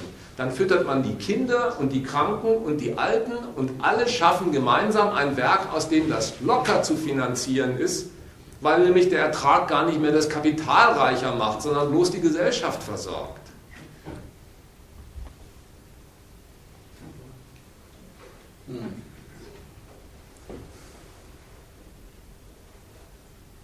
Selbst beim Bilden in der Schule ist es doch nicht schwer, auf den Gedanken zu kommen, dass Gleichbehandlung etwas Schändliches ist. Ungleichbehandlung wäre das Passende. Die, die mehr Zeit benötigen. Die, die weniger Vorwissen haben, die muss man ungleich behandeln. Die müssen länger lernen dürfen. Die brauchen mehr Unterricht. Gleichbehandlung, um den Widerspruch mal in ein Bild zu fassen, ist eine Gemeinheit gegen die Menschheit. Wenn ich einen großen, kräftigen, dicken in einen Ring stelle, neben einen kleinen, schmächtigen und ich sage, hier herrscht Gleichbehandlung, da ist doch klar, wer wem die Hucke vollhaut. Was soll denn daran gut sein? Bitte. Genau, die sind unterschiedlich. Da sind Verschiedenheit auf der einen Seite und trotzdem kann man nicht sagen, der eine ist besser oder schlechter, Richtig. er dick oder dünn ist. Auf dieser Ebene sind sie nämlich einfach gleichwertig, weil es sind beides Menschen. Und da kann, also steckt natürlich ein kurzes Menschenbild hinter. Nein. Und von dieser Ebene aus gesehen sind beide gleich, aber der eine ist dick, der andere ist dünn, verschieden. Und so verstehe ich das, das Zusammentreffen oder auch, ja, das miteinander einhergehen von ähm, Gleichheit und Verschiedenheit. Das ist mein Verständnis und du hast ja offensichtlich ein anderes Verständnis hinter. Das aber finde ich in der Argumentation voll auf das Gleiche hinauskommt, was ich eigentlich sagen will. Aber dass sie sich sozusagen auseinanderdividieren im Faustkampf, sozusagen ein Unterlegener und ein Sieger äh, dabei entsteht, ist erstmal klar. Ja. Beziehst du dich auf die Würde die Resultat sozusagen, ähm, das Resultat willst du quasi damit korrigieren, dass du beiden eine Würde zugestehst. Die sind doch eigentlich gleich. Beziehst dich aber damit doch darauf, dass es auch vorher eine Differenz gegeben hat. Nee, wieso soll ich denn, wenn ich äh, sage, dass beide nicht von Anfang an gleich sind, wieso soll ich denn überhaupt anfangen äh, zu sagen, ich will, dass einige ähm, langsamer arbeiten können, weil sie nicht so schnell arbeiten können? Wieso, wieso ist dieses Ziel überhaupt da? Genau. Weil eigentlich sind ja, es, Weil die gleichwertig sind. ja, weil ich denke, Menschen sollen so leben können, dass sie zufrieden sind, dass sie leben können. Und auf dieser Ebene meine ich Gleichheit. Und auf der anderen die Verschiedenheit. Darauf auch einzugehen, dass alle ihr Leben gleichwertig leben können. Also quasi Gleichheit als Ziel, nicht als Basis. Oder wie? Ja, als Ziel und als Voraussetzung, dass ich jedem Menschen eine gleiche Würde zuspreche. Und daraus kann man dann ableiten, dass jeder gleichwertig leben soll. Also jeder soll ein gutes Lebensgefühl oder lebenswertes Leben haben, wenn man so will. Aber wieso brauchst du denn die Würde, wenn du, wieso brauchst du die dazu? Du kannst doch feststellen, der eine ist klein, der andere ist groß und du sagst, die sollen beide gut leben können. Wozu brauchst du dann noch die Würde? Wieso sollen denn beide gut leben können? Ja, weil es vernünftig ist. Also Woher? warum, so- warum sollen sie nicht gut leben? Weil jemand Profit mit ihnen machen könnte. Aber doch nur hier, also. Ja. Ja. Sind Mir ist es jetzt auch egal, ob man jetzt sagt, äh, der Gott hat Menschen geschaffen oder es sind alle gleich. Das ist mir egal. Also, in Natur. Vor allem, vielleicht glauben hat ein Gott, aber wir sind 20 alle das will ich nach der Evolution. Und die, sind Wissenschaftler, die sind an der Universität, wenn jetzt nach der äh, Theorie, der, der Evolution, der man das, die, Evolution-Theorie, Ja. alle Menschen stammen von der Natur. Das heißt, wir sind alle von Affen. Also, ja, ob man weiß oder schwarz, wir sind alle von denen da gegangen. Wenn man unseren Körper guckt, 95% von unserem Körper sind von den Affen. Ja. Das heißt, die Menschen sind eigentlich, wir sind alle. äh, Nein, nein, ähm, deine Überlegung, ähm, die ist nicht in Ordnung. ja, Ich, ich will noch sagen, warum. bitte. Du hast, versuch mich nicht unter Druck zu setzen mit deinem Zeigefinger. Ich versuche eine kurze Antwort. Ja, du bist gemeint. Und dann kannst du wieder einen Beitrag landen. Ich will gar nichts landen. Hier vorne hat, du hast es glaube ich gesagt, äh, jemand gesagt, ja warum, warum? Weil das zwei Leute so wollen. Sie wollen eine Gesellschaft organisieren, indem sie gemeinsam arbeiten und vom Ertrag leben. Ja, wenn sie das nicht wollen, machen sie das nicht. Wenn sie wollen, tun sie das. Dem bist du begegnet mit dem Argument, ja, warum sollen sie das denn wollen? Da muss es doch irgendein höheres Prinzip geben. Vielleicht die Würde des Menschen. Vielleicht sowas wie ein ihm qua Natur anhängendes Recht. Das hören wir noch einen Moment zu. Das ist ein verkehrter Gedanke, weil er nämlich sagt, das bloße Interesse der Menschen, die sich darauf einigen, so arbeiten und leben zu wollen, hältst du für keinen hinreichenden Grund dafür, dass man es tut, sondern du willst, dass es eine höhere Instanz gibt, Menschenrecht, die diesem Interesse den Status eines Rechts, einer Berechtigung in den Rücken stellt und es dadurch allgemein und unwidersprechlich macht. Dass es aus etwas Höherem abgeleitet ist, das ihm Recht als Status verschafft. Das ist vom Standpunkt des Interesses völlig überflüssig, wenn ich etwas als Interesse habe und gut leben möchte und ich finde Gleichgesinnte, die sagen, in dieser Gesellschaft kann man das nicht, wir möchten das anders organisieren, dann ist das der ganze hinreichende Grund. Ob man das schafft, ist eine ganz andere Frage. Aber deine Gedankenübung kommt aus der bürgerlichen Welt des Rechtsstaats, wo nämlich alle Interessen in der Gesellschaft zunächst einmal entmachtet sind. Kein Interesse gilt für sich. Jedem Interesse wird ein Recht zugewiesen, das festlegt, bis wohin es gilt. Kein Vermieter kann einfach seinen Mieter rauswerfen. Da gelten Kündigungsfristen. Kein Mieter kann einfach sagen, bei dem Zustand der Wohnung zahle ich nicht. Da gibt es Bedingungen im Recht. Deswegen sind alle Interessen in unserer Welt berechtigte oder sie zählen nicht. Und wenn sich zwei streiten darum, wie weit gilt eigentlich jetzt mein Interesse als Gartenbesitzer, als Vermieter, als Unternehmer, dann dürfen sie nicht in einen Faustkampf eintreten, sondern sie müssen vor ein Gericht gehen und vor Gericht wird geklärt, wie weit ist das jeweilige Interesse durch die Rechte eines Staates gedeckt, also berechtigt, und wo hört ein Interesse auf zu gelten, weil das Recht eines anderen Interesses beginnt. Das ist die Praxis aus einem Rechtsstaat, dass dort gesagt wird, Interessen bei mir zählen nichts, außer sie sind durch eine höhere Gewalt ins Recht gesetzt, bis zu diesem Punkt und nicht weiter. Und diese Gedankenfigur, die aus Gewaltverhältnissen stammt und das Interesse verachtet, die wendest du an auf eine quasi fiktive Gesellschaftsgründung, wo Leute einfach einmal sagen, wir möchten die Gesellschaft nach unserem Interesse organisieren. Und dem fällst du in den Arm mit dem Satz, hier fehlt die in dieser Welt des bürgerlichen Rechts und der bürgerlichen Gewaltordnung nötige Rechtsdeckung. Es muss aus höherem abgeleitet sein und erst dann würde ich nicht widersprechen können. Und das ist ein Fehler.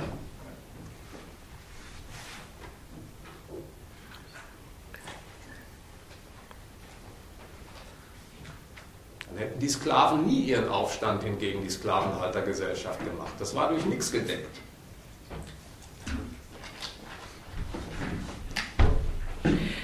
Oder? Wobei die auch äh, nicht mehr so ungleich behandelt werden wollten. Nein, die wollten nicht, nicht ungleich behandelt worden, die wollten besser behandelt werden oder überhaupt nicht behandelt werden, sondern ihre Sache selbst in die Hand nehmen. Genau. Aber dahinter steckte auch der Gedanke, dass sie gleichwertig sind. Dass sie eben nicht für Weiße auf den Feldern arbeiten, sondern dass sie genauso viel wert sind, dass sie nicht weniger Verstand haben, dass sie nicht mehr Muskeln haben und dass sie nicht von Natur aus irgendwelche beknackten Eigenschaften haben, die die tollen Weißen nicht haben. Wie du redest. Hm? Also so kommt, wie du redest, so kommt es mir vor, dass das schon eine Unterstellung. Vorsicht, nicht persönlich werden. Ich glaube, du denkst, oder ich glaube, da steckt drin. Wie auch immer, wenn du ähm, davon redest, dass die Leute anerkannt werden müssen, dann tut es doch so für mich, dass die Leute irgendwas an sich haben, was sie schlechter gegenüber anderen stellt. Also, dass die Leute etwas an sich. Und dem würde ich widersprechen. Die Leute haben ja nichts an sich, dass sie schlechter gestellt sind, sondern das ist ja von außen